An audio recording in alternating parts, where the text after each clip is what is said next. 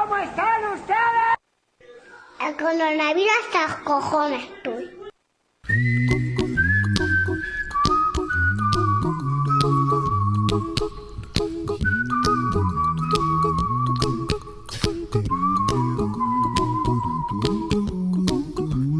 Hasta ahí estoy del coronavirus, pero afortunadamente dentro de poco ya podremos quitar esta entradilla porque el coronavirus parece que está ya vencido. Bienvenidos todos, día 21, bienvenidos al programa más sostenible, resiliente y transversal de la radiodifusión española. ¿Que por qué somos todo esto? Pues la verdad es que ni lo sé, pero son palabras muy utilizadas y me encanta pronunciarlas. Además, también exploramos la actualidad para implementarla en sus oídos y abandonando nuestra zona de confort todos los días trabajamos con altura de miras para la ciudadanía y el ciudadanía, para todos, todas y todes. Les habla, como todos los días hasta ahora, Manuel Ángel Saplanelles, Panzolo para los amigos y para los enemigos. Desde aquí, desde Finestrat, para el mundo mundial, a través de las ondas hercianas e internateras, facebookeras y tuiteras. ¡Joder, qué gusto me queda hoy, de verdad! Ahora solo me falta ver dónde meto alguna, en la frase, eh, alguna nota a favor de los LGTBI, X, y Z, y ya, pues ya comienzo el día con alegría, en la onda por integrado.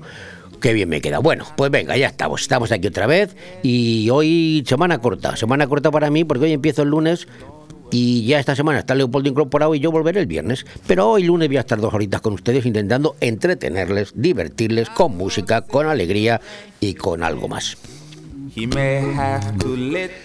Hoy tenemos un día internacional especial, porque hoy 21 de febrero se celebra el Día Internacional de la Lengua Materna, con el objetivo de preservar y proteger todos los idiomas y dialectos que se hablan en el mundo. Y esto me parece muy digno y muy loable. Hay que mantener todo, pero ojo, que nadie se imponga a los demás, ¿ve? El tema para este año ¿eh? del Día Internacional de la Lengua Materna es el siguiente, el uso de la tecnología para el aprendizaje multilingüe, desafíos y oportunidades, y hace referencia al importante papel de la tecnología para la educación multilingüe. Ahora es más fácil con esto las tecnologías. ¿Pero qué es la lengua materna? Hombre, se entiende como lengua materna el primer idioma que adquiere una persona cuando nace y que después forma parte de su vida como un instrumento de comunicación. También se conoce con el nombre de lengua nativa. Posteriormente, si aprende otra lengua en el transcurso de la vida, entonces esta, pues esta sería considerada como una segunda lengua.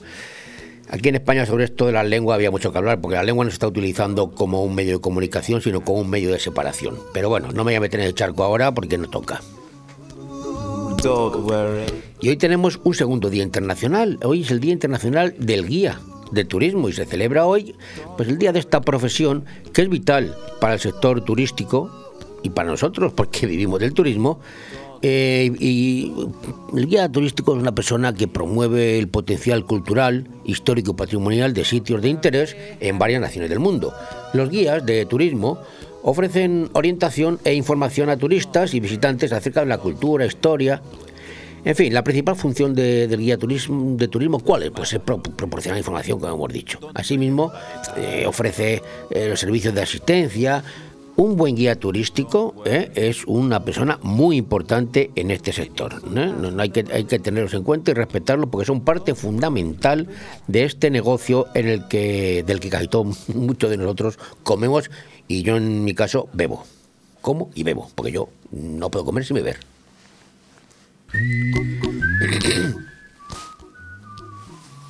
Y vamos con lo que vamos, con las efemérides y hechos históricos.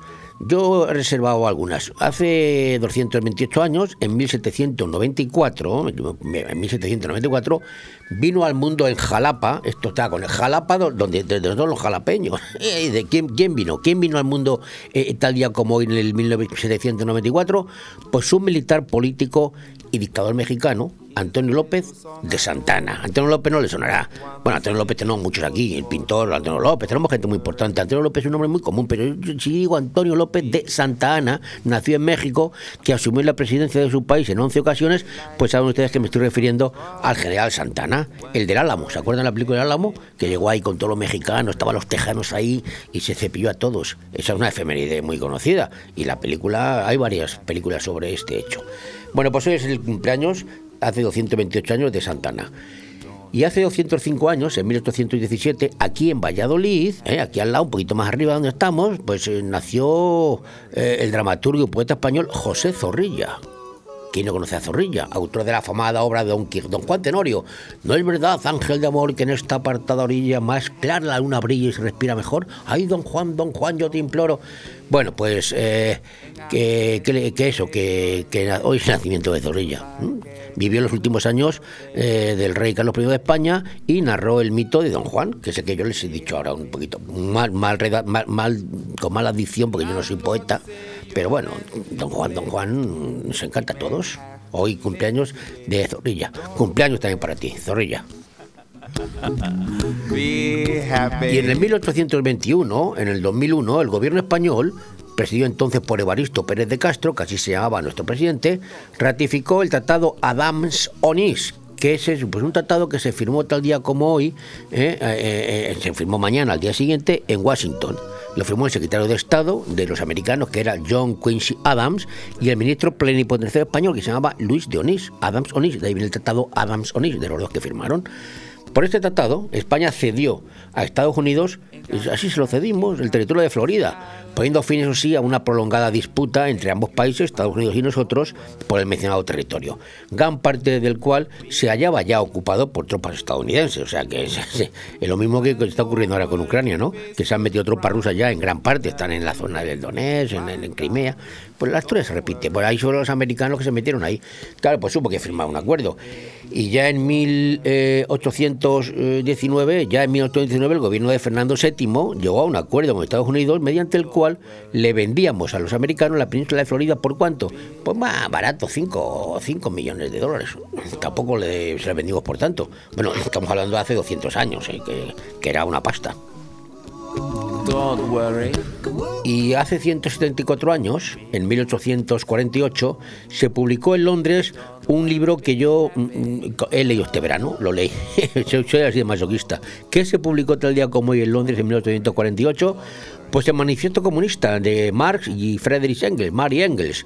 Eh, el ensayo este se iniciaba con esta frase, un espectro sobrevuela Europa, el espectro del comunismo, y terminaba aclarando que los proletarios no tienen nada que perder excepto las cadenas, y tienen un mundo por ganar. Trabajadores del mundo, unidos.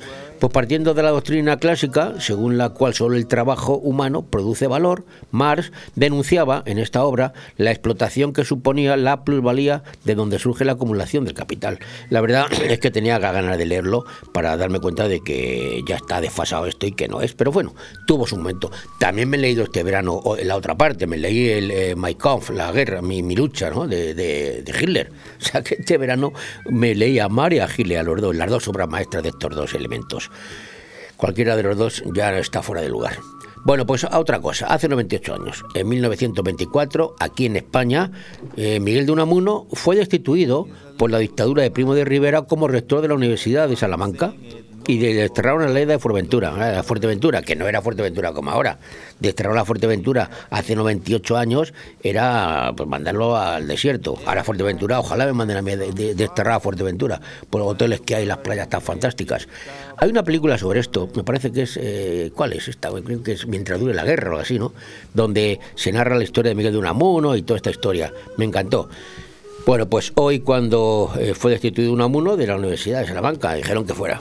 Bueno, vamos a otra cosa. lo penúltimo que les cuento. Hace nada, ocurrió hace 57 años, en 1965, y de esto me acuerdo yo ya. Eh, y mientras daba una conferencia en la sala Audubon de Manhattan, ahí en Estados Unidos, fue asesinado eh, Malcolm X, que defendía este hombre el concepto de orgullo racial y nacionalismo negro. Poco después de su muerte, se puso a la venta su autobiografía, lo que le convirtió en un héroe ideológico. Norman Butler, Thomas Johnson y Talmay Heyer fueron condenados a cadena perpetua por el asesinato, o sea que estos tres mm, fueron los que se cargaron a Malcolm X. Y lo último que les cuento ocurrió hace 50 años, en 1972, en Pekín, y tuvo, en Pekín tuvo lugar una histórica entrevista entre el líder chino Mao Zedong, Mao Zedong, Mao Zedong con el presidente norteamericano Richard Nixon. Richard Nixon, sí, sí. Eh, y, decía, dijo Nixon, esta ha sido la semana que cambiará el mundo. ¿Eh? Es el resumen de que hizo mm, el norteamericano, el presidente Richard Nixon, al final de su viaje a China, queriendo significar con ello un giro en el rumbo de la Guerra Fría. Bueno, yo creo que la Guerra Fría eh, está templada, pero no se ha acabado de, de calentar del todo porque los chinos, ¿quién los ha visto y quién lo ve, verdad? Siguen ahí haciéndose la potencia, cada día son más fuertes, que si se van con los rusos, ¡buah! todo este lío que tenemos. La verdad es que los chinos, antes se decía eso de, le, has engañado como a un chino. Ojo con el chino, que no es fácil engañar a los chinos, que los chinos cada vez son, son más fuertes y cada vez son menos, ya no, ya no, ya no tienen tantos hijos como antes los chinos. Eh, Los millones que son, que no son un tropeciente yo que sé los millones que son, pero van poquito a poco. También ahí la demografía está tomando, está, está disminuyendo un poquito. Pero bueno, que me voy por otro lado. Hoy es el día que se reunió Mao con eh, Richard Nixon para intentar mm, cambiar el mundo y la verdad que lo han cambiado muy poquito.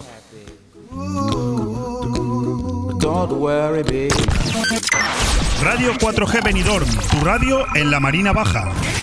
Pero creo que entre todos tenemos que hacer la pedagogía de que la luz no la pagamos todos los días, la pagamos al mes o la pagamos cada trimestre. Tiene dos huevos así de grandes. Cariño, ¿te imaginas un lugar para desayunar, comer o cenar en un precioso restaurante italiano y junto al mar? Claro, y elegir un fantástico cóctel al atardecer. Mamá, papá, y comernos un helado riquísimo. Mmm, ¡Qué rico! Para aquellos que lo quieren todo, Pinocchio, un lugar fantástico para disfrutar de buenísima comida italiana, una variedad infinita de cócteles de ensueño y helados artesanos. Pinocchio es más que un restaurante y lo puedes disfrutar entre amigos o en familia. En Playa de Levante, junto al Heartbreak. Pinocchio, el vero gusto italiano. Si usted está pensando en comprar o en vender su vivienda, no lo dude. Inmobiliaria Costa 3. Somos su mejor opción. Afincada en el Albir, somos los mayores especialistas de la comarca en la comercialización de viviendas tanto de obra nueva como de segunda mano. Más información en el 616 66 24 64 y en las webs www.costa3.com y .es. En Clínica Dental La Higuera seguimos ofreciendo los mejores tratamientos personalizados para tu salud y estética dental. Seguimos teniendo la mejor odontología preventiva e infantil, ortodoncia, implantología, estética dental. Seguimos mejorando y por eso lo hacemos desde nuestras nuevas y mejoradas instalaciones en la calle Venus, esquina con Tomás Ortuño de Benidorm y en el teléfono 96688 9858. Clínica Dental La Higuera, tus dentistas de confianza. De todo un poco. Programa patrocinado por Hotel Don Pancho, Fomento de Construcciones y Contratas, Exterior Plus y Actúa, Servicios y Medio Ambiente.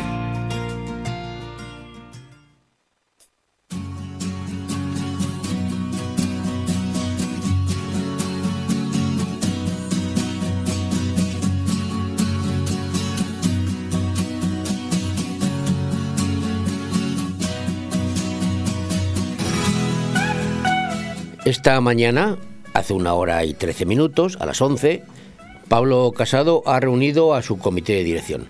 Sí, ya lo sé, que vuelvo a lo mismo, pero es que es el tema del día, ¿qué le vamos a hacer? Es que es lo que hay. Y yo no me voy a sustraer de estar al, al, al pie de la noticia, como decía que era, al pie de la noticia.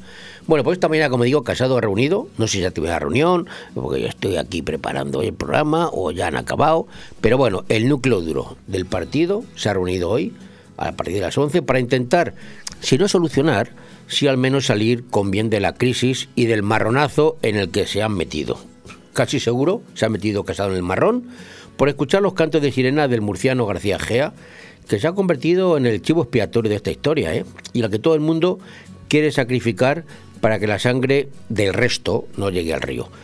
No voy a volver ahora a lo de los espías, al tal Carromero, a que el alcalde de Madrid quiere seguir siéndolo, cesando en su cargo de portavoz nacional del Partido Popular. Todo forma parte de ese sálvese quien pueda ¿eh? y, y- sacrificar algunas piezas pequeñas para que no le den ja- jaque mate al rey, como el Carromero este que se han cargado y alguno más que vendrá. Porque la reina, en este caso Díaz Ayuso, pues está afianzada en el trono. Visto lo visto, ayer sobre todo, cuando miles de personas la jaleaban a la reina y pedían la dimisión del pusilámine casado a las puertas de Génova 13 en Madrid. Dicen eh, que 3.500 personas, 4.000. Yo vi las imágenes, conozco, eso lo dijo el de la delegación del gobierno, yo vi las imágenes, conozco la calle, porque además yo he vivido en la calle Génova en el 7 durante una temporadita, y esa calle ancha, y ahí no había 3.500 personas, había a lo menos 6.000. Yo no los conté uno en uno, pero me parecían muchos. Bueno, pero lo que voy, que el PP está en caída libre, y ya dicen los que saben contar votos en todo momento, los de las eh, encuestas demoscópicas y tal, que que Boya ha rebasado al Partido Popular y le da a los de Abascal un diputado más, 84 a 83, en intención de voto de celebrarse ahora mismo las elecciones. Pero yo creo que no todo ha sido motivado por la cagada de meterse con Ayuso, porque no la tragaba el lanzagüitos este murciano, porque Egea es un hombre con un ego muy subido y con muchas aspiraciones, ¿eh? y no consiente que nadie se ponga a esa altura o le rebase dentro de los mandamases del PP. Por eso yo creo que él ha urdido un poco la trama esta y le está saliendo mal, yo creo. ¿eh? Creo que la historia, no solamente por esto, comenzó ya hace unos, unas semanas con la increíble equivocación del diputado Casado, este señor de Extremadura, al que viéndole la cara, de verdad, si la cara es el espejo del, alma, viendo la cara al tal casado no me extraña que se equivoque. En fin, pero lo que pasa es que algunos sospechan, yo entre ellos, que todo esto fue un montaje. Sí, ya casi olvidado, ¿verdad? Porque ya... ¿Montaje para qué? Pues para que se aprobase la reforma laboral, de aquella manera como se ha aprobado. Una reforma con la que casi todos estaban de acuerdo una reforma pactada por los sindicatos con la patronal, pero en la que todos los partidos tenían que hacer su papel, cada uno el suyo. ¿Y la mejor forma cuál era? Pues que, que se equivoque uno. Y ese uno tenía que ser del Partido Popular, claro, para que todos se apararan la cara. La segunda cuestión de la situación aún está cerrada y es lo de Castilla y León. Impedir a toda costa la entrada de voz con responsabilidades de gobierno en una comunidad autónoma. Y si hace falta, pues que el PSOE ayude de alguna manera, pues se hará. Y en esa estamos porque se ha llegado a filtrar incluso una abstención del Partido Socialista para que Mañueco gobierne en minoría con un Estado monocolor del Partido Popular. Pero yo creo que ni así le dan los números. Bueno, veremos cómo queda esta historia, eh, puesto que, eh, esta historia que ya está en un segundo plano, ¿eh? ante el fiasco del intento de cargarse a la reina, a Ayuso. No puede, no puedo seguir opinando ya en este asunto porque, porque cada hora que pasa parece que cambia la situación puede ser que en este momento pues Casado haya dimitido a lo mejor, como le piden muchos de los varones y algunos más de los que hoy se sientan con él en la mesa de dirección en estos momentos. En fin, seguiremos informando y opinando porque de ahora a las dos que acabamos seguro que es posible que hayan ocurrido cosas. Vamos con la frase de mi gran amigo Groucho Marx que dijo un día cariño a su mujer o a su esposa, o a su señora, o a su novia. Dijo, cariño, cariño, ¿en qué cárcel me dijiste que te enseñaron a hacer, eh, preparar esta sopa tan rica? Radio 4G Benidorm, tu radio en la Marina Baja. Tu odio, orgullo de todas, de todos, de todes. No solamente no estáis solos, solas, soles. Las demócratas, los demócratas, les demócratas, porque la habéis peleado vosotras. Vosotros, vosotres. ¿Te gusta llegar a tiempo a tu destino? ¿Volver a casa tan cómodo y seguro como si fueras tú mismo el que conduces? Radio Taxi Benidorm. El mejor servicio a tu entera disposición. Descárgate nuestra aplicación Pide Taxi para el móvil y solicita un taxi de la manera más fácil. Visita nuestra web radiotaxibenidorm.com. Radio Taxi Benidorm 96 586 2626. Dona sangre y salva tres vidas en la Lucía. Este jueves 24 de febrero, de 4 y media a 8 y media de la tarde en el Salón Social El Cider, se realizará una nueva donación de sangre. Si tienes entre 18 y 65 años, tú también puedes ser donante. No hay acción más solidaria que donar sangre. Este jueves 24 de febrero, dona sangre y salva tres vidas en El Cider. Ayuntamiento de la Nucía, FEM Poble, FEM Futur. Solo el Grupo Galera puede, tras 40 años de actividad, ser el de siempre y a la vez renovarse para ofrecer nuevas sensaciones. Porque Galera por Café en Avenida Jaime I de Benidorm no entiende de modas y se renueva con el paso del tiempo. Son nuevas sensaciones en tu galera de siempre. Descúbrelas en grupogalera.com o en Facebook e Instagram. Galera Sport Café, tu punto de encuentro en Avenida Jaime I y en Avenida Benierda. De todo un poco. Programa patrocinado por Hotel Don Pancho, Fomento de Construcciones y Contratas, Exterior Plus y Actúa, Servicios y Medio Ambiente.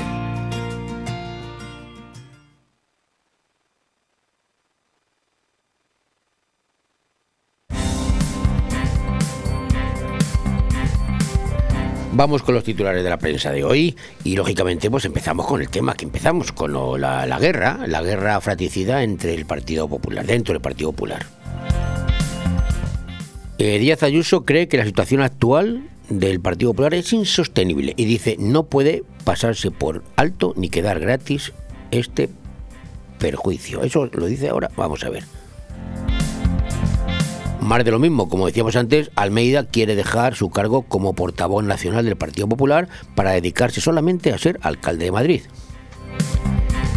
Arrimada, su socia, la, vice- la vicealcaldesa de Madrid, le dijo en su momento que no cogiera el cargo, que era muy difícil compatibilizar un cargo de partido con un ayuntamiento. Parece ser que eh, insiste Arrimadas en en que lo deje. La Iglesia española se someterá a una auditoría independiente sobre los abusos sexuales. Y bueno, el conflicto internacional, ¿sabes cuál es? La situación entre Ucrania y los rusos. Y Estados Unidos, que está dando información con cuentagotas, se equivoca más que, que, en fin. Pues Estados Unidos alerta a la ONU de que ahora dice que, de que Rusia prepara ya listas de ucranianos para ser asesinados o enviados a campos. Este, es que los de la CIA lo saben todo, ¿eh? No están acertando todavía en lo del ataque, ¿eh? pero siguen insistiendo en lo mismo. Es más, ahora se une también los espías de Boris Johnson, del inglés, que dicen que también que va a haber, que va a haber ataque, va a haber ataque. Lo que pasa es que se están retrasando. Y como aperitivo, pues las milicias de Donetsk denuncian dos muertos por ataques de Ucrania contra la región del Donbass. Las milicias de Donetsk eh, ya saben que hay milicianos que están ya en guerra en la zona esa, la zona este de, Ucrania, con los con el ejército ucraniano. Ahí hay, ya, ya hay conflicto, ya, pero no de ahora, lleva ya tiempo, ¿eh? Volvemos a España. El Partido Popular de Castilla y León califica de insatisfactoria la primera reunión con el PSOE. Ya se han reunido con el PSOE. Ahora le toca, porque van en orden decreciente, de mayor a menor, ahora le toca reunirse con vos. Vamos a ver cómo acaba la segunda reunión. Y vos ya prepara la reunión diciendo que, que, bueno que la ley de violencia de género pues no es una línea roja para formar gobierno en Castilla y León con el Partido Popular. Parece ser que le tienden la mano Mañuecos para que se la estreche. Vos de momento pide, eso sí, la vicepresidencia de la comunidad y la presidencia de- del, Congreso, del Senado, de las Cortes, de allí, de el que, el, el que, el que domina el cotarro, el que, el que dice lo que hay que votar y no hay que votar. Bueno, eh, la reunión de vos mm, todavía no se ha celebrado. Ya veremos cuándo se celebre. Y el tercero en discordia, porque no, para que, para que, veamos que también existen. Los críticos de Ciudadanos exigen la dimisión de Arrimadas, nada menos, la vicealcaldesa de Madrid, y una refundación. Dicen el partido es cada vez más irrelevante. Pues ahora se han dado cuenta ellos de que el partido cada vez es más irrelevante. Yo para mí esto de Ciudadanos es UPyD eh, segunda en versión 2, segunda temporada. Las violaciones aumentaron un 14,4% en el año pasado en relación con el año anterior, con 2019, ¿eh? el año anterior a la pandemia. El gobierno remarca que Canadá mantiene el compromiso de reanudar la búsqueda de los desaparecidos del naufragio del pesquero gallego. Hoy eh, se dirigen a Madrid familiares de los desaparecidos para exigir que se reanuden la búsqueda y que se implique más el gobierno español en la búsqueda de los desaparecidos. Saben ustedes que ha habido una votación en Extremadura, dos municipios grandes además, Don Benito y Granada de la Serena, se querían unir, hicieron un referéndum este fin de semana y parece ser que se van a fusionar tras el apoyo de las urnas del 66,2% en Don Benito y el 90,4% en Villanueva de la Serena. Se necesitaba el 66% para la fusión y por los pelos en Don Benito, 66,2% y abrumador en Villanueva de la Serena, 90,4%. Se van a unir. ¿Cómo se va a llamar? Don Benito Villanueva, Villanueva Don Benito, eh, Benito Villanueva, no lo se sabe todavía. Hay un comité de expertos que se reunirán para eh, ver cómo llaman este nuevo municipio, que será la tercera ciudad más poblada de, de Extremadura, tras las dos capitales, tras Cáceres y tras Badajoz. El gobierno español reitera que la libertad de los presos de ETA depende del juez de vigilancia penitenciaria, o sea que la culpa no es de nadie, es de los jueces, los jueces son los que lo sueltan, el gobierno no dice nunca nada. 13 de los 19 pandilleros detenidos por las reyertas de principios de mes están ya en prisión provisional. Han pillado 13 de los 19 estos que se pegan con machetazos. Yo me acuerdo cuando era crío que nos pegábamos en Madrid, nos tira, hacíamos una drea, nos tirábamos piedras, nos tirábamos cosas, era, era, otra cosa, pero ahora estos se pelean con machetes, joder, es que estos son, es que cómo, cómo, cómo cambian los tiempos. El gobierno no ejecutó un tercio del presupuesto del IMB en el 2021, según gerentes de servicios sociales. La policía de Madrid salva a un matrimonio de ser apuñalado por su propio hijo en un piso en Chamartín. Parece ser que Rafa Nadal ya tiene sustituto, ¿eh? chiquito este Alcaraz, que entra en el top 20 tras ganar en Río, con 18 añitos. ¿eh?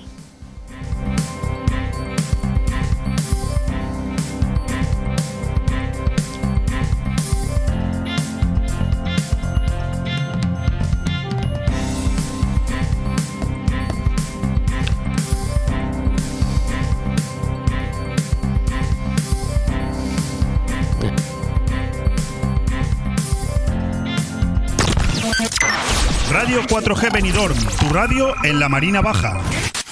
¿Cómo están ustedes? El coronavirus hasta cojones estoy.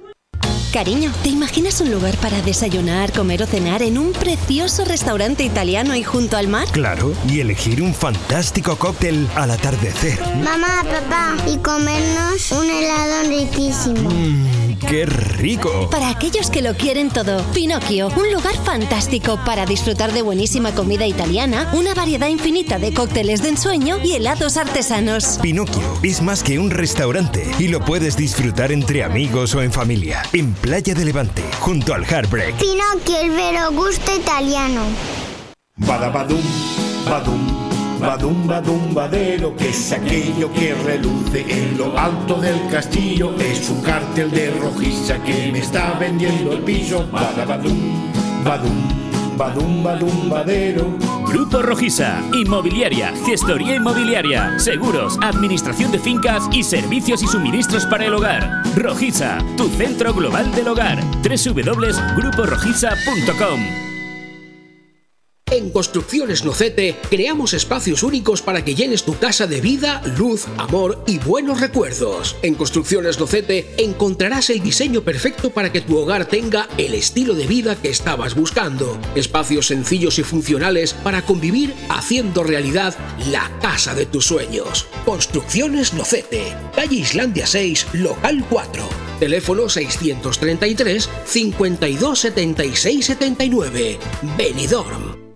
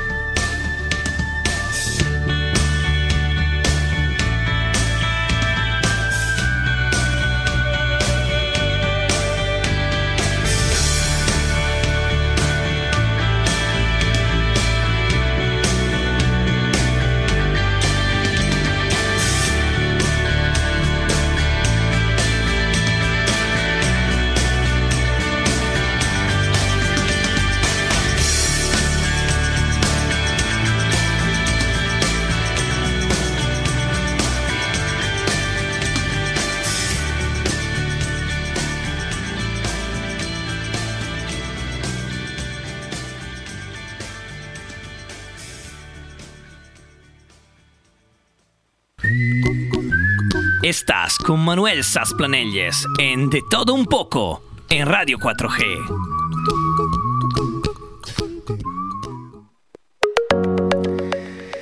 Bueno, pues vamos a hablar con, Ana María Cerdán, que ella es diputada de Vox por Alicante en las Cortes Valencianas.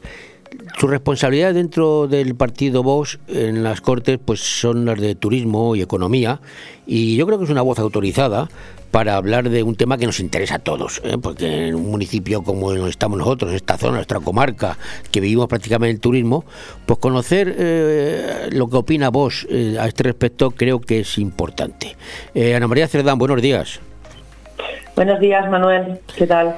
Pues muy bien, yo lo primero que quería preguntarla es eh, un tema que, no sé, lo de la famosa tasa turística, aquí lo hemos, hemos hablado mucho, hemos hablado con hosteleros, hemos hablado con, con, con políticos del Partido Popular incluso, a nivel nacional, y bueno, pero lo de la tasa turística una vez parece que se va a imponer, los de Compromís dicen que sí, eh, luego Chimo Puig parece que recula un poquito, que yo no me lo creo, yo quería saber realmente la opinión de vos a este respecto.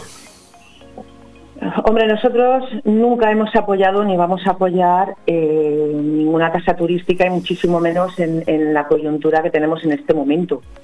Eh, la situación que está viviendo el, el tejido turístico en este momento no es la más apropiada para encima ir colocándoles tasas eh, que no, no, no, no es la situación que va a solucionar problemas.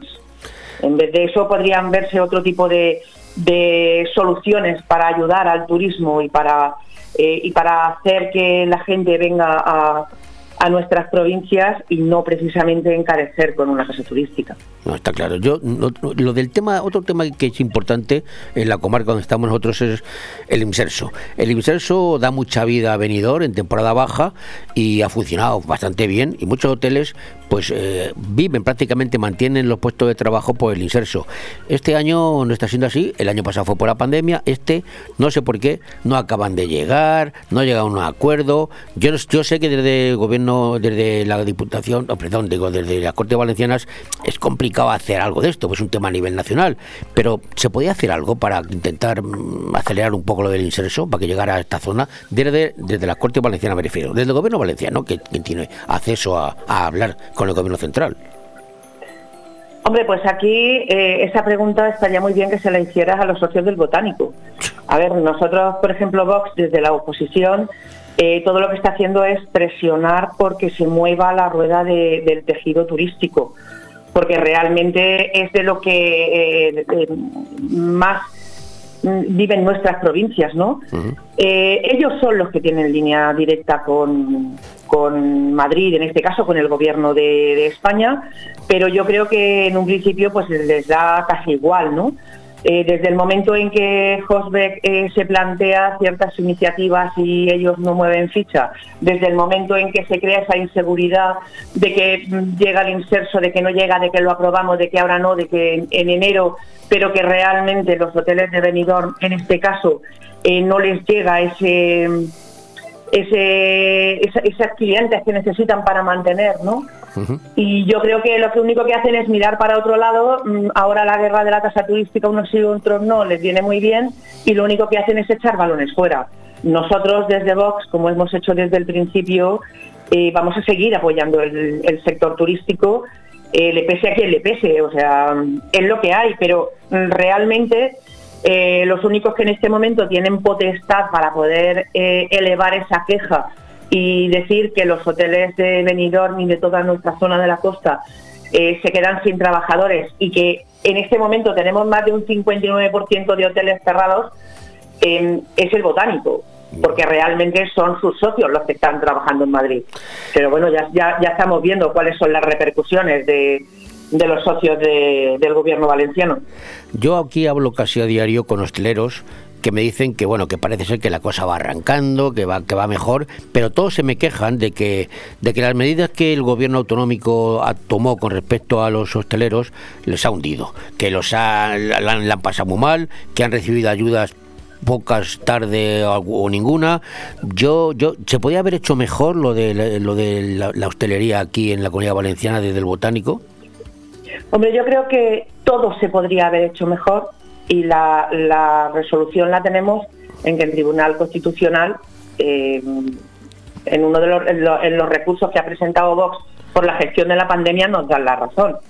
Entonces, todo se podría haber hecho de otra manera, todo se podría haber hecho para beneficiar al tejido productivo que tenemos en nuestra comunidad, en nuestras provincias, y nosotros siempre hemos, eh, nuestra gran guerra eh, siempre ha sido la de poner como ejemplo a Alemania y a Francia. O sea, mientras aquí el gobierno se escudaba en unos ERTE y en unas ayudas, de, un- unas ayudas eh, que tampoco han sido ayudas a fondo perdido, han sido ayudas para devolver, para hacer, eh, enmascaradas.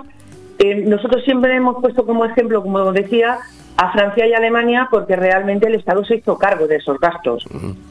Con lo cual, mm, hubiese sido eh, menos dura esa caída. Yo, eh, precisamente, en el pleno anterior, yo le preguntaba al señor Puig que qué pasaba eh, con los hosteleros, con las agencias de viajes, con, con el sector turístico, ¿vale? Eh, que había tenido que cerrar sus negocios, que no había llegado a tiempo de esas ayudas, de esas subvenciones o de esos ICO y que estaban no, habían- no podían pagar la hipoteca, no podían pagar los recibos de luz y estaban pidiendo eh, en las colas del hambre, ¿no?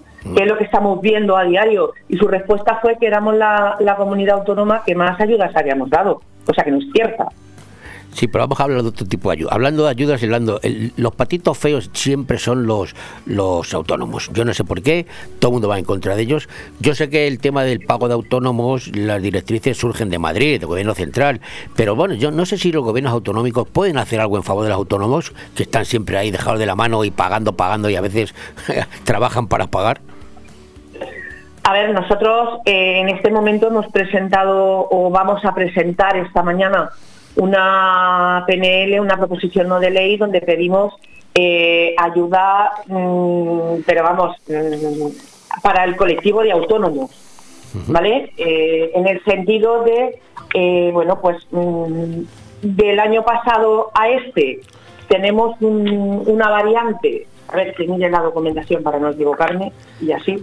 Tenemos una variante, por ejemplo, en diciembre de 2021 habían 360.000 autónomos. En enero de 2022 hay 358.000. Eh, eso quiere decir algo, o sea, se, está destruyendo el, el tejido autónomo. Sí, que nosotros en esa PNL pedimos eh, que se den ayudas, que se ayude eh, por medio de, ya no directamente por medio de subvenciones, sino de que poner en marcha un plan de protección al autónomo, porque realmente nos estamos quedando sin, sin este tipo de, de trabajadores que son muy importantes. Hombre, es en- importante en porque toda nuestra provincia. Claro, es que un autónomo, la gente piensa que es un señor, pero un autónomo es un señor que a lo mejor tiene a su cargo tres más, o sea, que son cuatro autónomos dentro de una empresa. En fin, que efectivamente yo creo que los autónomos, lo digo porque yo en tiempos fui autónomo también y, y a veces trabajábamos solamente para pagar impuestos, ¿eh? Que- que- y- en fin. Bueno, Manuel, yo tengo que, que decirle que yo también he tenido una muy buena época en la que fui autónoma, buena época porque tengo muy buenos recuerdos de, de esa época, yo me dedicaba al sector turístico eh, y realmente eh, un trabajador autónomo puede tener detrás X trabajadores eh, dados de alta en la seguridad social. Entonces, que se pierda el tejido empresarial de autónomos eh, es mucho más importante por toda la gente que lleva detrás, aparte de todos los pagos, etcétera, etcétera, que se hacen. Está claro.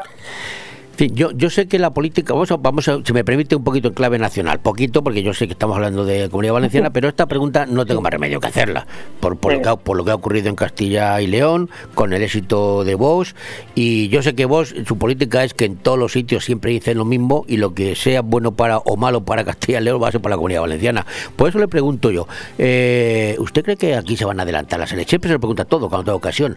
¿El Chimo pues es posible que adelante las elecciones que se, se hablaba en su momento? ¿O visto lo visto en Castilla y León se va a quedar tranquilito esperando? Hombre, eh, Chimo Puig en su momento movió los hilos para, para ver cómo podía hacer las cosas en vista de poder adelantar las elecciones.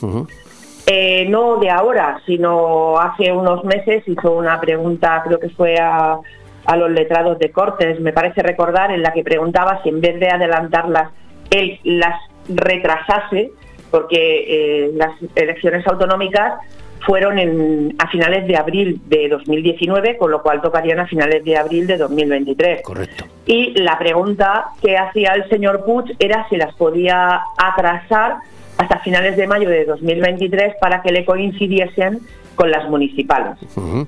En un principio, bueno, pues eh, le dijeron que sí, que, que no había ningún problema para poderlas retrasar y yo creo que es lo que va a hacer en este momento, ¿no? Yo creo que mm, no se van a arriesgar, o sea, la cobardía en este momento del Botanic, conforme está con el tema de eh, Mónica Oltra, del hermano del señor Puig y todos los mm, todas las bombas que tienen por ahí para explotarles de un momento a otro, no se van a arriesgar en este momento para, para poder adelantar las elecciones. Yo, vamos, pensamos que no. Hombre, yo haría lo mismo, porque la gente tiene la memoria, la memoria muy frágil, memoria de pez, como digo yo, y luego se olvidan de las cosas. Sí, la verdad es que sí, pero bueno, el tema, en este momento, el, el- el tema que más puede dilapidar el, el botánico es los abusos a menores por el ex marido de la señora Oltra. Entonces, que el señor Puig no haya tomado decisiones em, para quitarla del cargo, para hacer algo, hacer algo, no solamente echar los balones fuera y todo el mundo tiene la culpa y nosotros somos lo- lo- lo- los gobernantes más fantásticos del mundo. Pues yo creo que eso es algo que le- les está lastrando cada vez más. Entonces, no sé en este momento lo que estará pensando el señor Puig, pero, pero vamos, mm, yo imagino que, como bien dices, lo, tenemos la memoria de los peces, tres minutitos y poco más, y esperará a que se calmen las aguas, a que se nos olvide el tema de los abusos, el tema de, del incendio de la residencia de Moncada y demás, para ampararse en, en- en poder convocar unas elecciones. Bueno, yo le voy a hacer una pregunta y le voy a decir la respuesta que me va a dar usted. Me va a decir, nosotros no nos fiamos de las encuestas, nuestra encuesta son las urnas. Pero yo tengo que preguntarle, mm, según está vos en a nivel nacional, eh, ¿ustedes tienen qué expectativas tiene vos en la comunidad valenciana? Seguro que han echado cuentas o me dirá, no, las urnas, pero eso Pues, tengo que preguntar. pues me coges en una tesitura en la que no te lo puedo decir porque bueno pues acabamos de llegar de las elecciones de Castilla-León, eh, tenemos pleno la semana que viene, eh, vamos un poco a marchas forzadas y si quieres que te diga la verdad en este momento no sé cómo está la situación. Sí te puedo decir eh, que ya nos daban, hace tiempo ya nos daban más de los que habíamos sacado, pero en este momento no te puedo concretar, porque no tengo los datos delante, entonces tampoco quiero yo meterme en un charco del que no pueda salir. Bueno, pues la respuesta ha sido distinta a que yo esperaba, pero prácticamente lo mismo. bueno, eh, muchísimas gracias Ana María por estar con nosotros este ratito. Un saludo, buenos días. Muchas gracias, Manuel, a vuestra disposición. Gracias.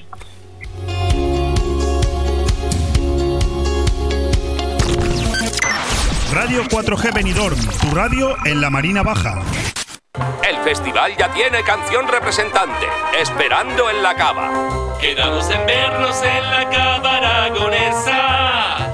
Mire la hora y ya te estaba retrasando. No tengas prisa, ven tranquila. Que yo voy picando, yo voy picando, yo voy picando. La Cava Aragonesa, más de cuatro décadas siendo una referencia gastronómica en el corazón de Benidorm. La Cava Aragonesa, una institución en la ciudad gracias a ti. Vive la fiesta de carnaval en Finestrat. El sábado 26 de febrero arrancamos a las 3 de la tarde con talleres infantiles de maquillaje y máscaras en el Centro Juvenil Finestrat. Y a las 5 y media, gran desfile desde la Plaza de la Unión Europea. A continuación, merienda infantil con disco móvil en la Sala Joven. Precio 5 euros. Y por la noche, baile de carnaval a partir de las 23 horas. Viu el Carnestoltes a Finestrat. Organiza Jampuga Comisión de Festes. Colabora Ayuntamiento de Finestrat. Porque en Finestrat lo tienes todo. Llega la octava calzotada popular al Camping Fons del Algar. El 6 de marzo, prepárate para la subida a Bernia a las 9 horas con mascotas, con mercadillo de artesanía y productos de la zona, degustación de cerveza, dosaina y cabalet y animación infantil. Menús para adultos, 25 euros y 12 euros el infantil. Infórmate y haz tu reserva en fonsdelalgar.com y al 608 74 25 71. Camping Fons del Algar, Callosa de Ensarriá. Así pues os pregunto, José Luis, ¿conscientes en contraer matrimonio con Paloma, ser su marido y así amarla y respetarla? ¿Eh? ¿Es a mí? ¿Es usted José Luis Antúnez? Sí. ¿Qué, qué, cómo, cómo me preguntas? José Luis, Sí. ¿conscientes en contraer matrimonio con Paloma, ser su marido y así amarla y respetarla? Miro, ¿quieres contestar de una vez? Eh, sí. Sí. ¿Cómo, cómo sabes? Sí, con... ¿Consciente en contraer matrimonio con Paloma, ser su marido y así amarla y ¿Puedo pedir respetarla? el comodín del público? ¿Pero qué comodín del público? A ver, los que penséis sinceramente que tengo que decir sí, levantad el brazo.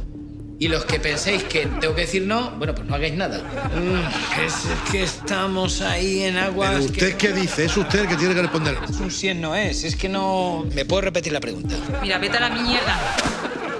Venga, cariño, cariño. Es, es darle importancia a una tontería. Hemos venido a jugar, pero si lo importante es jugar. Pues menos mal que no he dicho sí. Si digo sí, no está fría la ceremonia cuando estoy separado. Así es. De todas formas, señor juez, le voy a decir una cosa. Que todo esto de las bodas en los juzgados está muy bien. Pero que como dice mi amigo el Fumi, no se canse. Que como en casa de los padres de uno, en ningún lado. Y después de este sketch, mm, vamos a ver otro.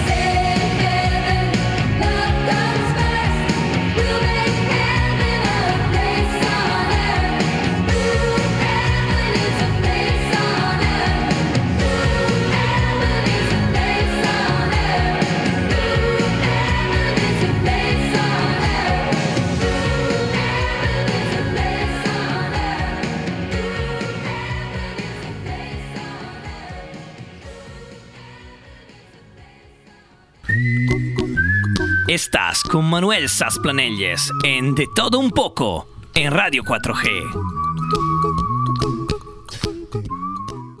y me veo obligada a hacer algo incluso más difícil, que es a pedir la dimisión de Pablo Casado como presidente del Partido Popular. Un presidente de un partido no puede hacer lo que acaba de hacer Pablo Casado. Esto, como militante del partido, me da vergüenza en nombre de los millones de votantes y de militantes de mi partido.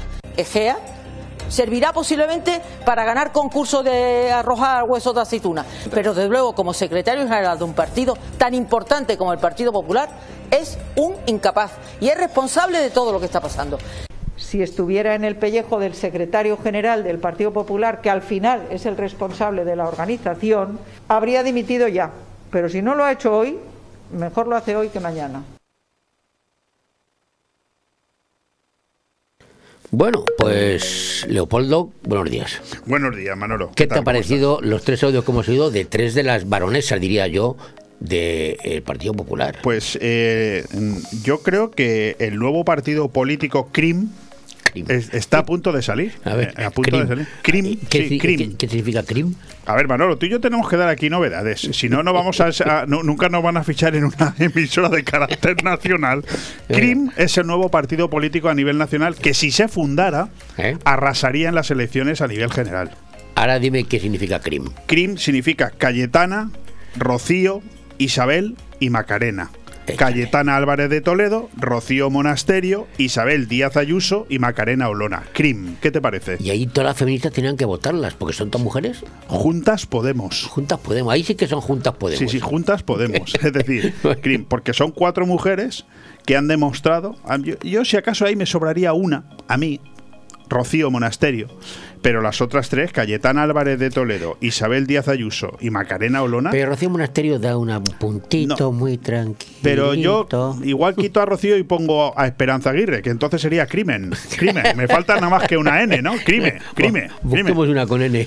Pero, pero eh, bromas aparte, eh, al final están demostrando que bueno, que la lástima es que las ideologías, que en este caso no son, no son las ideologías, más bien son las siglas, ¿no? Las siglas las tienen separadas, pero son cuatro mujeres de armas tomar que están demostrando muchísima, muchísima clase. Bueno, empezando Bueno, esto, por. esto es una broma. Esto es una broma. Que- que- que- o, no, a, o no. A lo mejor la gente no. Pero yo quiero saber, eh, se ha reunido a las 11, se ha reunido Sí. casado con su, con su núcleo duro y no tenemos noticias todavía Bueno, de que haya siguen, dimitido. siguen reunidos. Siguen Evi- reunidos. Evidentemente estamos hablando en directo. Cuando, cuando este programa se escuche esta noche en redifusión ya sabremos más cosas.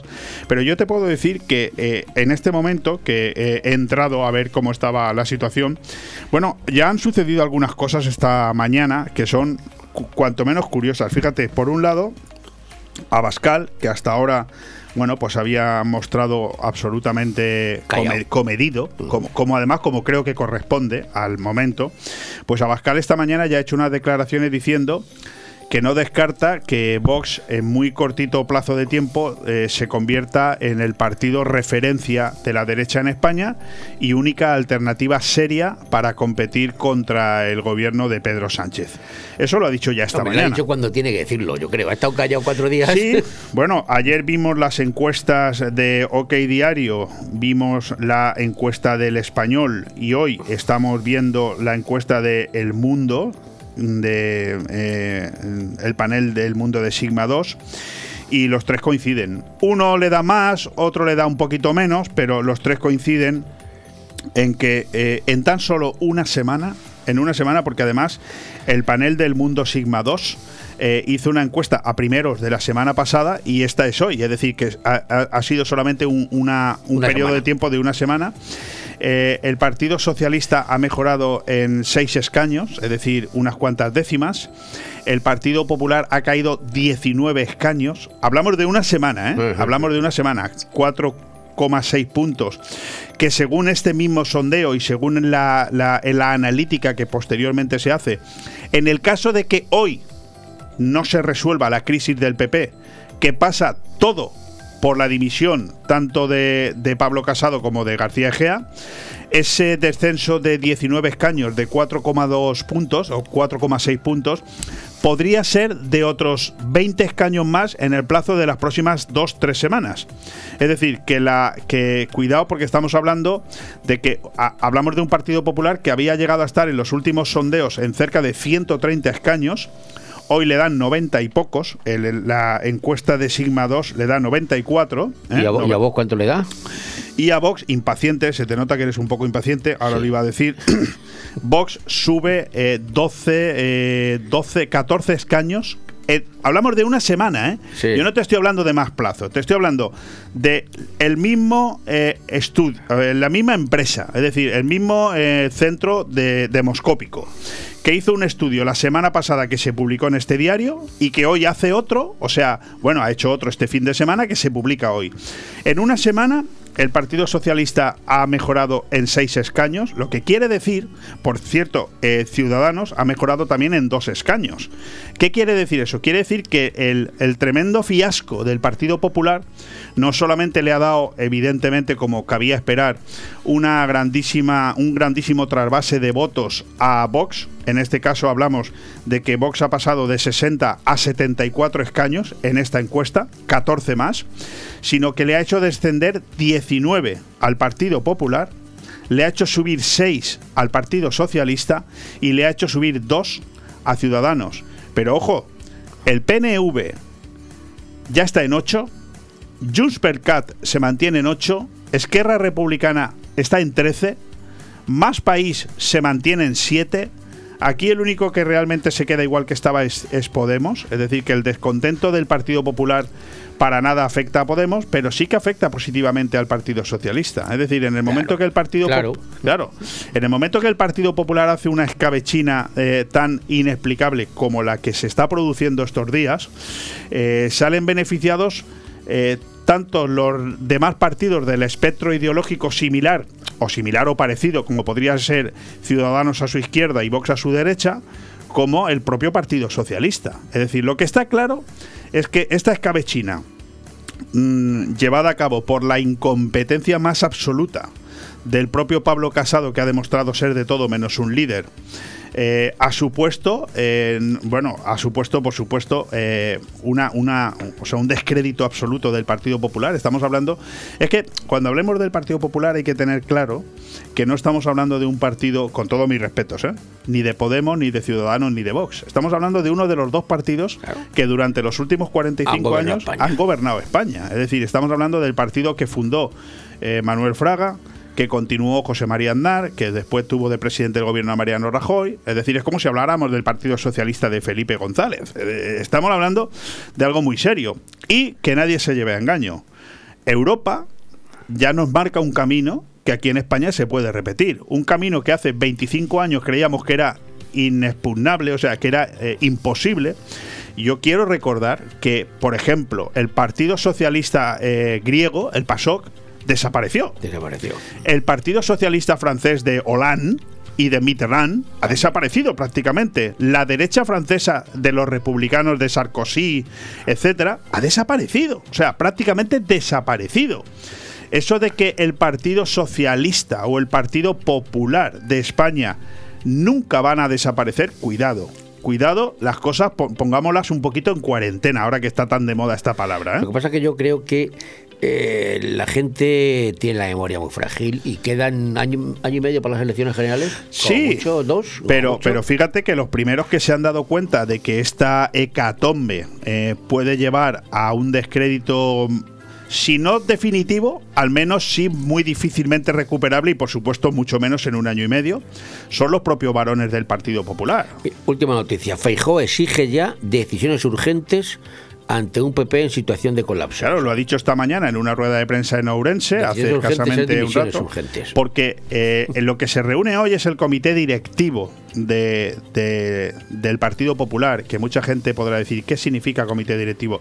Son los afines a Pablo Casado. Ah, El núcleo duro de él. El núcleo duro de él, exactamente. No estamos hablando de que se reúnen los varones, de que se reúne la ejecutiva, no, es el comité de dirección. Es decir, son los que ninguno va a tener narices para toserle en la cara esta, esta misma Pero mañana. es que ¿no? esta mañana ya se hablaba eh, de una gestora encabezada por Ana Pastor, que ha sido dos veces ministra, presidenta del Congreso. Ya se hablaba de una gestora. A ver, para luego ceder los tractos en dos años a, a Feijó. Bueno, en dos años. Es que el Congreso Nacional hay que hacerlo en julio. En julio. En julio. Eh, sí, porque fue en julio, fue en junio del año 12 18, justo después de la moción de censura de, de Pedro Sánchez a Mariano Rajoy, cuando de manera inmediata, yo creo que ahí Mariano Rajoy sí que es verdad que actuó como un líder. Es decir, eh, el hombre le hicieron una moción de censura, lo echaron del poder, inmediatamente ¿qué hizo?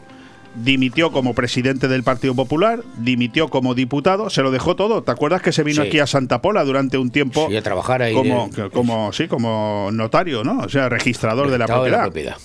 Entonces, eh, es duro, ¿no? Porque esto tiene que ser muy complicado para un chaval joven como es Pablo Casado, pero es que esta mañana yo leía algo eh, y Pablo Casado es la fotocopia de Hernández Mancha en el Partido Popular. Eh, es un momento en el que, oye, sintiéndolo mucho, tu, tu tiempo ha terminado. Tu tiempo ha terminado. Es decir, tú ahora mismo ya no eres un líder.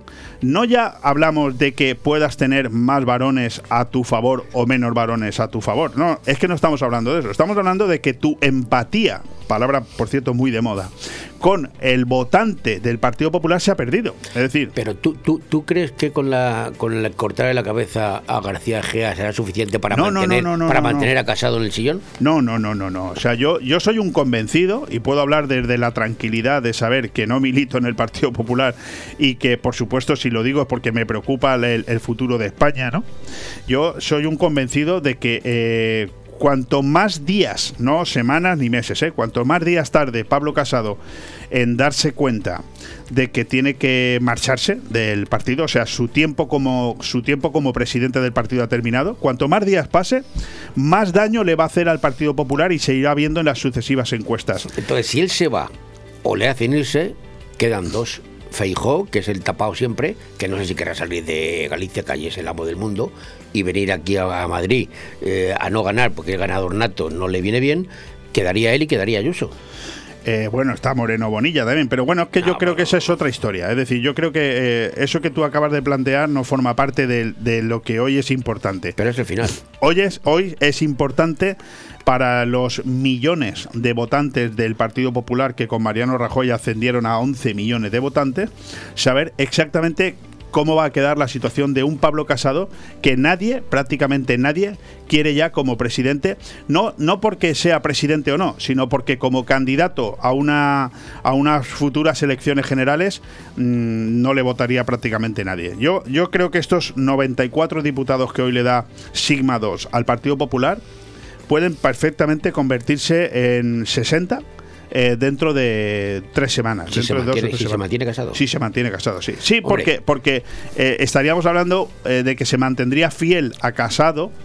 Eh, solamente la base acérrima, esa misma base de la que hablamos a veces del Partido Socialista, esos que son capaces de votar al Partido Socialista aunque vaya un socialista a tu casa y mate a tu hijo, ¿no? O sea, Sí, sí, pues, sí. perdóname la exageración, porque no te- Los que votan en la sigla, aunque sea una fregona puesta boca arriba, Exactamente. la foto y pase lo que pase. Y aunque te estén matando de hambre, te hayan subido la, el precio de la luz, lo- da igual. Tú que sigues. que hay- que hay muchos de Tú sigues votando. Bueno, pues el Partido Popular también tiene unos cuantos. Pero yo creo que ¿eh? Ayuso ha mordido y, y mira, mira que dice Ayuso Ayuso cree que la situación del PP es insostenible y hace falta un giro absoluto porque no puede salir gratis. Porque, ¿A quién no le porque puede salir Ayuso gratis? es lo suficientemente inteligente y si no es Ayuso, Ayuso es Miguel Ángel Rodríguez, que yo creo que es el que realmente está moviendo los hilos. Y a mí personalmente me ha ganado, es decir, porque yo creo que como estratega ha, ha barrido al fulano ese que tenía el, el Pedro Sánchez, ¿cómo se llamaba aquel? Eh, Redondo, Sí, ¿cómo era? No? Iván, Iván, Iván, Iván Redondo, Redondo. ¿no? Este lo, lo- Mar. Que ahora tiene otro que tampoco. Sí, no, no. Hombre, ten en cuenta que este hombre, eh, Miguel Ángel, estuvo con Aznar y Con sabe- Aznar, sabe- sí, sabe- ese sabe fue su secretario de Estado de Comunicación, lo sé, Miguel Ángel Rodríguez. Pero, pero que quiero decir que esas declaraciones de Ayuso hoy son las que tocan, porque Ayuso se sabe ganadora. Ayuso ahora mismo no puede recular. Ayuso sabe que en este momento no es la presidenta Pero de la Comunidad de Madrid, estamos es la líder del Partido Popular a nivel Pero te das cuenta nacional. que estamos hablando, tío, ahora mismo de quién va, quién sube, quién baja, y nos hemos olvidado de la corrupción que se le achacaba a Ayuso, de la comisión del hermano, estas cosas, Una- de los espías. Eso ya. Pero ya vamos a ver, en el, momento que, en el momento que Pablo eh, Casado eh, dice por boca de su perro fiel Egea, que yo creo que es el, el- el mayor causante. ¿Te acuerdas cuando leí el libro de Cayetana Álvarez de. Toledo, todo lo que te comenté? Te lo tienes que leer, Manolo, y le recomiendo que se lo lean a los oyentes. No, no es por hacerle publicidad a un libro eh, que, que yo lo tengo aquí y yo ya me lo he leído. Y, y mucho menos a Cayetana Álvarez de Toledo, que para mí eh, verdaderamente no es una mujer que me caiga bien, ¿no? La, la noto demasiado prepotente. Pero es que ese libro está lleno de verdades de lo que está ahora pasando. Es decir, lo describe perfectamente a García Egea este como una persona, eh, una persona, un engreído, un, un- un ni- un niño, un un- pijo. un ególatra. Un ególatra, un niño crecido demasiado rápido, que le han dado demasiado poder y que ahora se cree el dueño de todo y que puede actuar de la manera que quiera y de líder, de líder, no tiene absolutamente nada. Que es lo que le pasó a Pablo Casado el pasado viernes cuando estuvo en la entrevista con, eh, Herrera, con Carlos Herrera. Herrera en la COPE, donde demostró ser de todo menos un líder. Si es que fue a defenderse y fue a decir además datos que luego se han corroborado como falsos. Tú no puedes el viernes, siendo líder de un partido nacional, estar echando peste sobre el valor más importante que tiene tu partido en este momento, que es Isabel Díaz Ayuso, dando datos que al día siguiente confirmas que te equivocaste, que no eran esos, y que además dices que el expediente que le ibas a abrir... Se lo cierro. Se lo cierro al día siguiente. Te Anda, lo cierro chico. si dices que no te hemos espiado. Pero bueno, Eh, escúchame. Es, es un de- chalaneo. eh, no, es que Pablo Casado ya tarda en irse. Es que se tendría que haber ido incluso antes de este comité de hoy. Fíjate, pasado mañana que hay una una acción de estas parlamentarias en el Congreso de los Diputados donde se tienen que volver a ver todos y discutir entre ellos. Tú imagínate La el chorreo. al gobierno. A ver cómo, a ver cómo se enfrenta a, a Sánchez. Ah, este casado. es que va a ser un chorreo, es que va a ser ridículo. va a- Es que va a hundir al Partido Popular, te lo digo, ¿eh? lo va a hundir hasta un suelo que veremos luego quién levanta eso. ¿eh? Vamos a ver, estamos, son ahora mismo las 13 horas y 8 minutos. No sabemos nada. De aquí a las 2 pueden ocurrir muchas cosas. A lo mejor mañana, cuando tú estés en estos micrófonos, vas a tener que dar la noticia de que Pablo Casado se ha ido. Hombre, yo mañana ya adelanto Lo malo que- Pablo Casado no le puede mandar de embajador a, a una embajada porque no está gobernando el Partido Pablo Popular. Casado es el Hernández Mancha sin tecnología, es decir, es igual, es decir, es Hernández Mancha al final el propio partido lo tuvo que echar. Y ojo, esta mañana también he leído alguna cosa curiosa, ¿no? Eh, de algunos afines todavía a Pablo Casado que dicen, eh, que a Pedro Sánchez lo echó el Partido Socialista en 2016 y hoy es presidente del gobierno. Sí, es también- cierto. También lo oído yo. No, no, es cierto, es cierto, es verdad, es una ecuación bastante, digamos, improbable, improbable y curiosa. Yo lo que le diría a todos esos que eh, manifiestan eso es que efectivamente es así.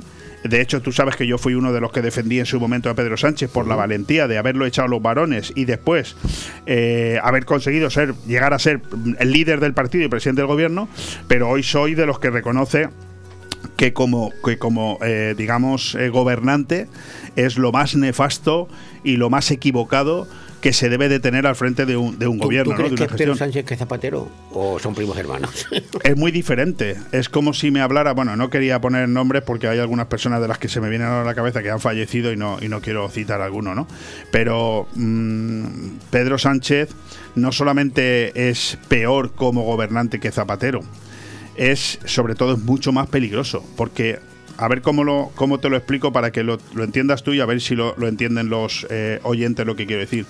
Eh, para mí, eh, Zapatero, haciendo lo básico. Zapatero era tonto y, y Pedro Sánchez es peligroso. Entonces tú, mm, dentro de que los dos son nefastos para, para lo que es la democracia y el futuro de este país, ¿con quién te quedas tú? ¿Con un tonto o con un peligroso? Esa es la pregunta. El peligroso es más peligroso. Claro, el peligroso es que cuidado. Porque el tonto lo puedes engañar. A lo mejor, pero peligroso. uh, Pues esa es la diferencia que veo yo, haciéndolo muy básica la explicación entre Zapatero y Pedro Sánchez. Zapatero era tonto, no daba para más, y, y- y Pedro Sánchez es muy peligroso, pero muy peligroso, ¿eh? Mucho, ¿eh? Bueno, ¿qué me decías de mañana del programa que te, que cortado? No, que tengo un invitado de excepción, lo que pasa es que no lo quiero confirmar todavía, porque aunque me ha dicho que sí, eh, estoy a la espera, pero es un periodista muy importante eh, que está en Madrid, por supuesto, que está en las principales televisiones y emisoras de radio de, de- de Madrid como colaborador habitual de diferentes medios y que me ha confirmado que le podremos llamar sobre las 12 y 45 para eh, darnos la versión de lo que está pasando allí. Es uno de los tres presentadores de aquel famoso acto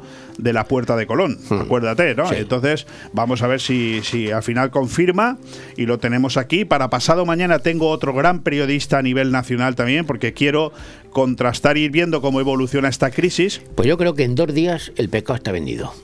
No, puede, no podemos llegar no, al próximo no. fin de semana con. O sea, estamos lunes, martes, el jueves tiene que estar todo claro. Pero quédate con esta clave. Es decir, cada hora que pase o cada día que pase que el PP no haya resuelto esta crisis, Pierde votos. pierde votos y pierde escaños. Bueno, pues ahora tú vete a la redacción y sigue pendiente, pues acaso Sí, de, aquí, sí. de aquí a, la- a las dos me tienes que de llamar y decir, oye, que ya. si hay alguna novedad. ¿Qué, qué ha eh, sido niño? ¿De qué ha sido niño? Ha sido niño. ¿O fumata? ¿Ha sido niño o niña? Crim. Crim. Crim. Bueno, vamos a ver si la fumata blanca o sigue siendo negra. Tú y yo hemos inventado aquí cosas que luego se han hecho a nivel nacional importantes. ¿Te acuerdas lo de eh, Chistorra? Sí, ¿Eh? claro, Chistorra, Chistorra. ¿eh? Luego algunos medios de comunicación lo hacían a nivel nacional y se dio de aquí.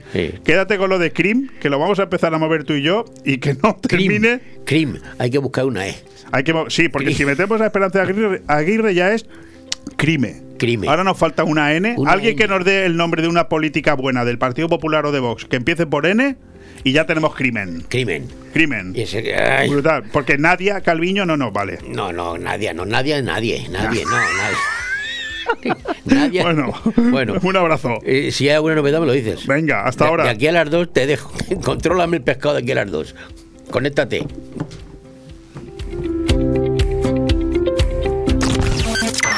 Radio 4G Benidorm, tu radio en la Marina Baja. Pero creo que entre todos tenemos que hacer la pedagogía de que la luz no la pagamos todos los días, la pagamos al mes o la pagamos cada trimestre. Tiene dos huevos así de grandes. Restaurante Club Náutico Marina Greenwich. Hemos aprovechado para mejorar las instalaciones, realizando obras en la terraza, aclimatándola para mayor comodidad de nuestros clientes. Ven a visitarnos y sorpréndete con los deliciosos menús elaborados por el chef Alberto Durá. Infórmate y haz tu reserva llamando al 673 75 89 17. Restaurante Club Náutico Marina Greenwich, en el puerto deportivo Campomanes, Altea. Compartido. La nueva exposición de Anne-Marie Jarreau llega al Museo de Finestrat. Una selección de obras en cerámica y pinturas al óleo inspiradas en la naturaleza que vive y siente su autora. Un reflejo de su principal inspiración, transmitir emociones a través de la pintura y compartirlas con el público. Hasta el 28 de febrero en el Museo de Finestrat los miércoles de 4 a 8 de la tarde, jueves y viernes de 10 a 2 y de 4 a 9 y sábado y domingo de 10 a 2. Exposición compartido en el Museo de Finestrat, porque en Finestrat lo tienes todo. Madurez, tradición, tendencia y modernidad. Hablamos del restaurante Juan Abril, la cocina española de siempre. Restaurante Juan Abril. Arroz seco, meloso, caldoso, de pescado, de carne, con verdura, con bogavante, caldero de pescado, las mejores carnes y sus guisados caseros de toda la vida. En Altea, Passeig del Mediterráneo 14. Reservas al 96 584 37 22. Porque nuestra casa es su casa. Porque son momentos para compartir, comparte felicidad. Chocolates Marcos Tonda. Comparte con tus clientes, empleados, con la familia y amigos sus exquisitos chocolates tradicionales y gourmets o los nuevos lotes combinados con productos tradicionales. En Villajoyosa, partida Torres junto Rotonda del Puerto y en el centro de Benidorm, calle Alameda Blue, espacio gourmet Marcos Tonda. El prestigio de una marca garantiza la calidad. Chocolates Marcos Tonda. Momentos para compartir. No dejen de visitar la nueva tienda de chocolates Marcos Tonda en el centro comercial La De Finestrat.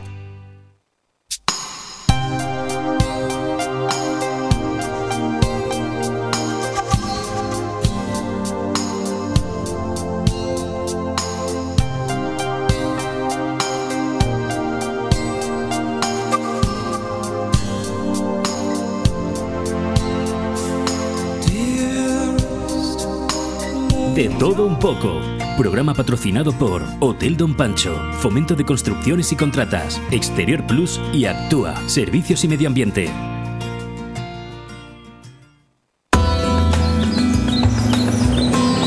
Espacio Verde con Ruth Velázquez.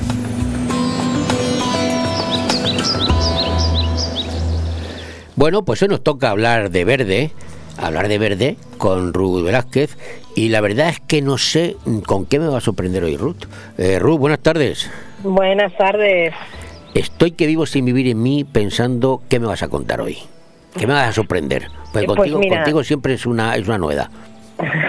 Mira, pues como ha salido el sol, empieza a hacer calorcito y yo creo que ya tenemos todas ganas. Yo estoy ya casi, casi en primavera ya. Eh, Díselo a los almendros, cómo están ya. Efectivamente, entonces viene el mes que viene, ya es marzo, que es el, vamos, el despuntar de la, de la primavera, la explosión la explosión para las plantas. Así que os voy a decir algunas tareas que tenemos que hacer en nuestro jardín y en nuestras plantas de interior para prepararnos ya para la primavera que para la primavera que llega. Así que vamos a empezar con las más importantes. Es el momento ya sí o sí de realizar las últimas podas, tanto en el jardín como en las plantas de interior. Es decir, pues eliminar las ramas cruzadas que tengamos, los arbustos, sobre todo los rosales, hacer ya los últimos tallos que han florecido y dejando solo unas cuantas yemas. También es el momento de aumentar los riegos, empieza a hacer calor. No sé cómo estaréis hoy en Benidorm, pero por aquí estamos ya a 19 grados hoy. ¿Por dónde estás tú hoy? ¿Dónde estás tú hoy? Hoy estoy por la zona de la Vega Baja, entonces estamos por los 19-20 grados, ya hace un 19, calor 20 importante. Sí, sí. Pues te voy a decir, te voy a decir ahora mismo lo que hay en Benidorm, 18. Pues, pues tampoco hay mucho. Entonces, ya empieza a hacer calor, es el momento de aumentar los riegos de un poquito, porque las plantas empiezan a tener ya más sed. También tener muy en cuenta que ahora siempre nos dicen, es que viene en primavera, vienen las lluvias. Bueno, como me han dicho siempre a mí, agua de lluvia no quita riego. Es decir, mm, cuando llueve, a no ser que llueva muy abundantemente, que llueva muy torrencialmente, cuando llueve se moja la parte de arriba de, de la tierra, no se moja la parte de más abajo, que es donde están las raíces. Sobre todo las plantas que están en maceta. Ajá. Es un momento muy importante también de empezar a aplicar abonos eh, naturales, los mantillos, los Ay, humus. ¿Ves? Sabía, recuérdame cuando acabemos que te hago una pregunta sobre el abono, pero bueno, sigue. Vale, sigo. Eh, y trasplantar en nuestras macetas, de, en las terrazas y en interior, aquellas plantas que ya lleven mucho tiempo en maceta. Sí. Sobre esto una cosa, si ya decimos, mira, ya tengo una maceta grande, eh, la planta no necesito tampoco que la trasplante porque tampoco está haciendo excesivamente grande, lo que sí se recomienda es que si la planta ya lleva dos, tres años sin ser trasplantada, que la saquemos. Sacudemos un poco toda esta tierra que le quede suelta y le aportemos un poco de, de mantillo, de turba, de turba nueva para que se vaya renovando, porque tener en cuenta que las plantas están en maceta, no tienen esa renovación que pueden tener en el medio natural, igual que no tienen pues todos estos pequeños nematodos, las lombrices y todo eso que van oxigenando el terreno. Las plantas que están en las macetas están mucho más limitadas. Entonces, recomendable cada dos, tres, cuatro años sacarlas, sacudirles un poquito la tierra que tengan suelta y aportarles más nutrientes. Lo notarán un montón. Más cosas que tenemos que tenemos que hacer. Bueno, decir que el abonado es muy importante, sobre todo en esta en estas fechas, por lo que estábamos diciendo, que van perdiendo la planta en invierno está un poco parada, pero ahora que va a empezar a trabajar eh, a tope, pues importante. Pues ahora, te hago, darle ahora te, hago la pregunta del abono. Primero, ¿qué tipo de abono? ¿Qué tipo de abono? ¿Qué tipo de abono? Bueno, pues cualquier abono de estos minerales que venden en, en los centros de jardinería es un abonos básicos de NPK, nitrógeno, potasio y fósforo. Los, los, hay unos abonos que también funcionan muy bien, que son líquidos, los humus de lombriz, eh, todos estos que son naturales, los mantillos naturales, todos estos funcionan muy bien. Vale. El humus al final, el humus funciona muy bien y si tenemos la suerte además de tener, por ejemplo, los que ya tenéis un jardín más grande, una pequeña compostadora, Sí. eso es, eso es ideal. Pero eso ya es un nivel más. Vale, Entiendo yo- que en la terraza no la te, podemos Yo tener. te cuento lo que tengo. Lo que yo tengo es un amigo que tiene gallinas cerca, ¿vale? Y Sí. cada vez que limpia gallinero me echa a mí a la- al terreno todo lo de la gallinacia. Y yo le digo, y me dice, qué bueno, qué bueno. Y, chico, me vas a quemar la tierra. Tampoco es bueno pasarse, ¿no? No, no, porque eh, los excrementos de, de ave acidifican muchísimo el, muchísimo el suelo.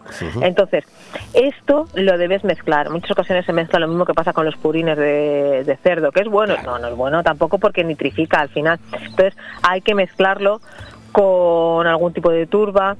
Los purines, por ejemplo, se mezclan mucho con paja también. Entonces, es bueno, pero hay que mezclarlo. Vale, vale, en vale. exceso no. Vale. Lo que es muy bueno, y ese sí que es muy bueno, es el humus de lombriz, que es lo que te estoy comentando. Sí. Hay unas compostadoras ahora muy pequeñitas que se utilizan pues en jardincitos y todo eso, y ahí que se le echa, pues de todo, las cáscaras de los huevos, las lo- el- los restos orgánicos que tenemos en casa se, se echan ahí y las propias lombrices ya lo van fermentando. Eso sí que es un mantillo espectacular. Quien pueda, La quien lombriz, pueda la lombriz la has hecho ahí, pero si saco el mantillo, la lombriz también la saco. Hay que reponer lombrices, porque eso siempre me lo he preguntado yo.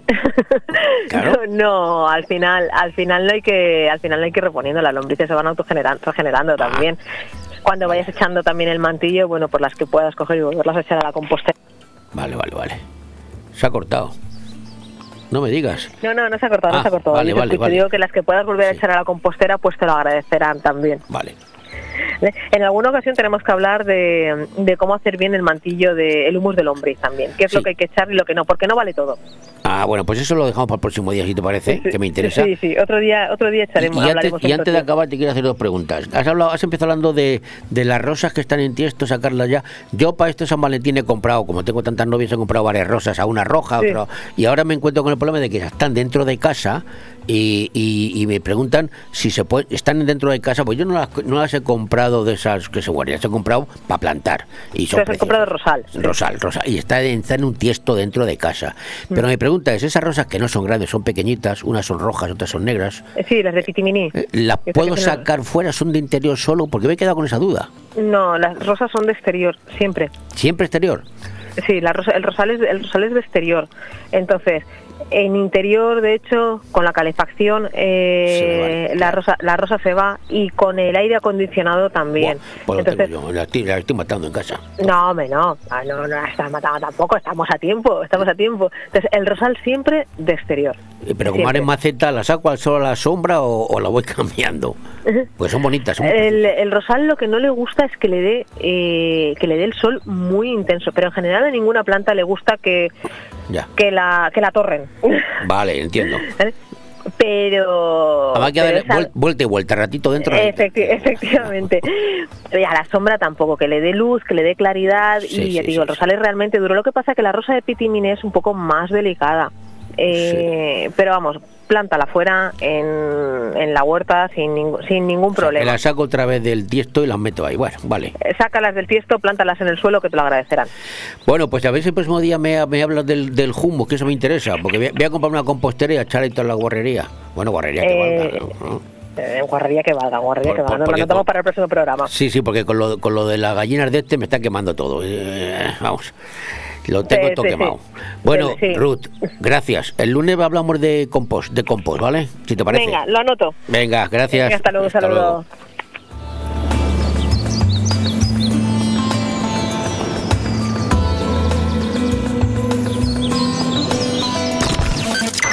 Radio 4G Benidorm, tu radio en la Marina Baja.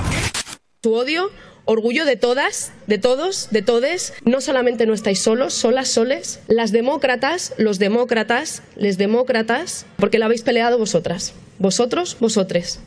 Benidorm Palace, premio a la mejor sala de fiestas de Europa, presenta su nuevo espectáculo, Terra.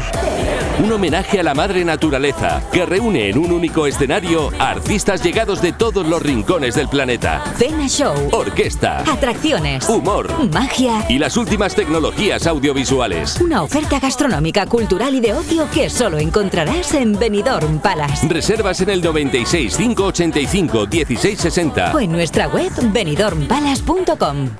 Solo el Grupo Galera puede, tras 40 años de actividad, ser el de siempre y a la vez renovarse para ofrecer nuevas sensaciones. Porque Galeras por Café en Avenida Jaime I de Benidorm no entiende de modas y se renueva con el paso del tiempo. Son nuevas sensaciones en tu galera de siempre. Descúbrelas en grupogalera.com o en Facebook e Instagram. Galera Sport Café, tu punto de encuentro en Avenida Jaime I y en Avenida Benierda. ¡Espartanos! En Inmobiliaria Empire vendemos tu casa en 35 días. Hola, soy Miguel Risque, gerente de Grupo Inmobiliario Empire. En Grupo Inmobiliario Empire tenemos más de 5.000 clientes compradores y contamos con las 5 estrellas en Google, que nadie puede decir lo mismo. Encuéntranos en Avenida Los Almendros 9 y en www.inmoempire.com y en el teléfono 966 10 66 19. Empire hace sus sueños realidad.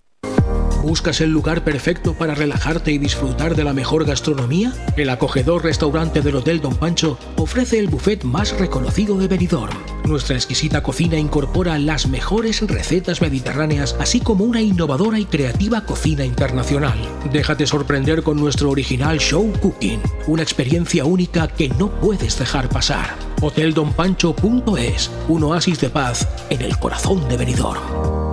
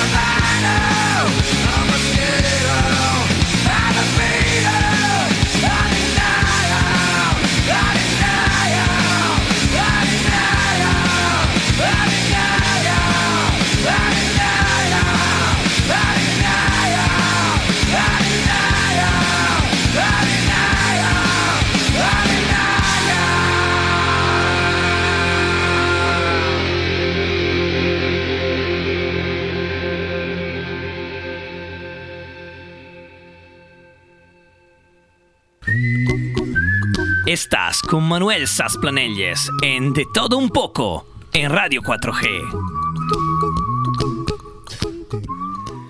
Bueno, pues hoy sí tenemos con nosotros a nuestra compañera Alicia Sánchez Cañadas.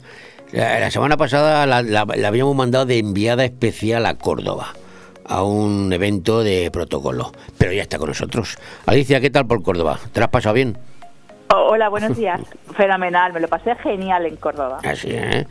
eh, eh el salmorejo cordobés buenísimo, ¿eh? Buenísimo.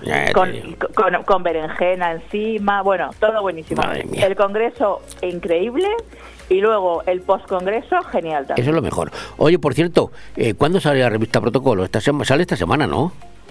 Bueno, la revista sale cada dos meses, pero cada semana hay un, un, apartado ¿no? que se llama newsletter y entonces bueno ahí escribo cada 15 días vale. y este año esta semana este, esta semana el miércoles por la tarde o jueves saldrá un artículo mío que habla de lo que te voy a hablar un poquito a ti hoy. Eso, marca país, marca España. la famosa marca España. Vamos a ello, vamos a ello, porque ¿por qué, qué es marca país, marca España? ¿Esto qué que tanto se oía? Se oye menos, es la verdad, ¿eh?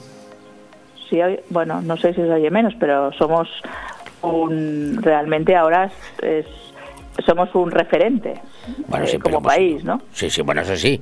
Pero lo de la famosa marca España, marca país, aclárame un poquito el tema. Sí, o sea, marca país refleja la conjunción de elementos, tanto positivos como negativos, que caracterizan o distinguen a un determinado país, ¿no? En el escenario internacional. Entonces aquí se, se, integran pues las imágenes de marca individuales, de personas individuales, junto con, con otros elementos pues eh, diversos como pueden ser los geográficos, que España está muy bien posicionada, sociales, políticos, históricos, eh, institucionales, deportivos. La marca España a nivel deporte es, es increíble, tecnológicos, culturales también es muy buena, moda eh, gastronomía, etcétera. Bueno, pero todo es mejorable. Entonces, desde tu punto de vista, ¿hay alguna clave para que la imagen de España brille más todavía a nivel mundial? En todos los órdenes. A ver, yo pienso que la imagen de España está en este momento muy bien, muy bien posicionada, ¿no? Creo, además, como conocedora de España, porque hay personas que hablan de España pero no conocen España. Pero yo he recorrido casi toda España, por no decir toda, ¿no? Eh, pienso que tenemos un gran país con diversidad de culturas, idiomas y folclores, y eso incluye gastronomía, etcétera, que a veces no nos damos cuenta y creo que yo este artículo lo, elegí, o sea, me propuse escribirlo porque a veces si las cosas no se cuentan parece que no se saben, ¿no? Y entonces pues mm, me considero una persona que, que, me encanta disfrutar en cada sitio donde voy de su folclore, de su gastronomía, etcétera, de todo. Tú me has hablado ahora de Córdoba, pues sí, el salmorejo cordobés es buenísimo, eh, pero en otros sitios de España hay otras cosas. Y el rabo de toro, y, el rabo de, y el rabo de toro, calla, calla. Que el rabo de toro, pero el rabo de toro, yo, Manolo, un día te voy a invitar a mi casa a comer porque lo hago súper bien. Ah, pues mira, anotado queda. Te lo digo, te lo digo, ¿eh? Oye, ¿y, qué, proyectos importantes eh, se han creado o se deben de crear para, para que exteriorizar un poco más la marca España? Porque yo, yo he estado mucho también viviendo en el extranjero y el Cervantes, el Instituto Cervantes, la Casa de Cultura de España, eh, siempre eran referentes en todos los países.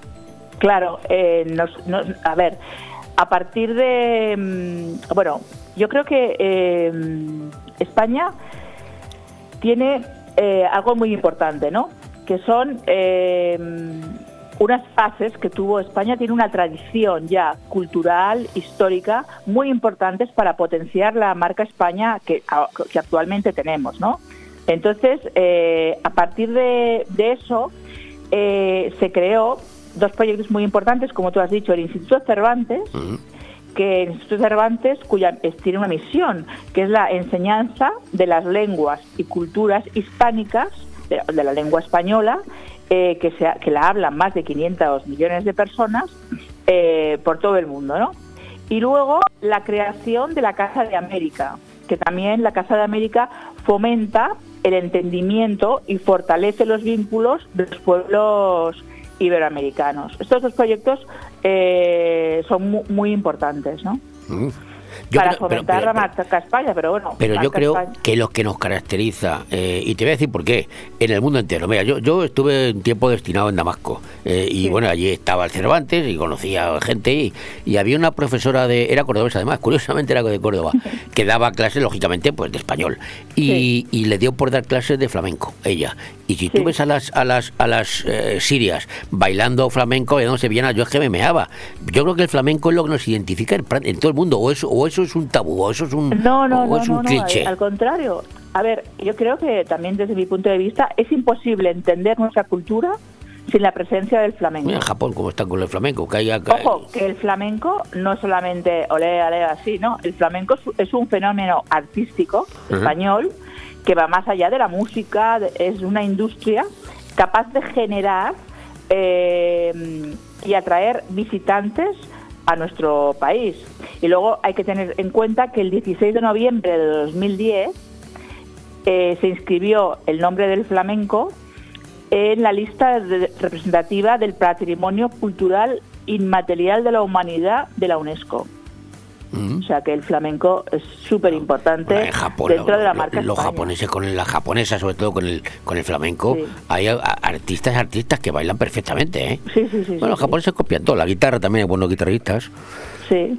Bueno, lo, Bueno, que, no, lo- lo que no han conseguido de- copiarnos es la paella todavía. Porque- Bueno, no, no, porque ellos, intentan, ¿eh? ellos que hacen el arroz muy raro, lo envuelven en una cosa. Bueno, yo te digo que he viajado por circunstancias que no viene al caso, eh, por muchos países y en algunos países se intentan hacer la paella, Claro que paella, intentan. paella, Sí. pero paella valenciana, ¿no? Dicen. Pero bueno, claro, obviamente, igual que las tapas, ¿no? Es una cosa que es un es marca España las tapas. Mira, yo te, fíjate, si imita, yo te voy a decir una, una cosa que me llamó mucho la atención, eh, ya hace unos años de esto, pues siete, ocho más quizá, eh, en, un, en un crucero que hice y, estu- eh, llegamos a, a Venecia, ¿vale? Y yo, claro, pues digo, "Mira, en Venecia tienes que comer pizza, tienes que comer pasta. Y me metí por los canales tal, y por esas calles estrechas, y casi todas las pizzerías que había, ¿sabes quién las regentaban? Chinos. Y yo decía, yo quiero un, un sitio donde hay un italiano, una italiana. Eran casi todos chinos. O sea, y los chinos haciendo pizzas, ¿eh? O sea, que, Bueno, el próximo día que vayas a Valencia pediré un restaurante para ir. pues, que, que no era Que chino, que no era muy- chino haciendo pasta.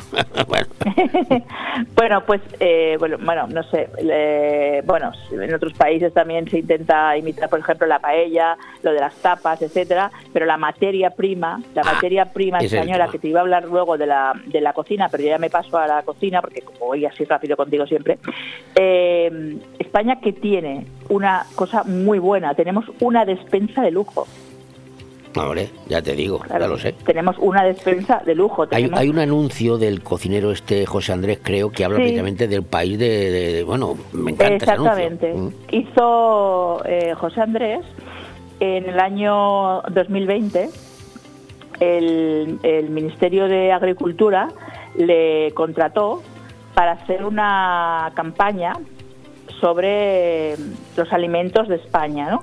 Se puede ver, el, el vídeo es muy bonito, Sí, sí. se puede ver en, en YouTube, se titula eh, exactamente, pero lo voy a leer porque el, El mejor país del mundo, o algo así. eso, el- España es el país más rico del mundo. Más rico del mundo. Es, es- Sí, es una lo ese- el ministro Luis Plana. Claro, ese spot todavía lo pone en televisión de vez en cuando, ¿eh?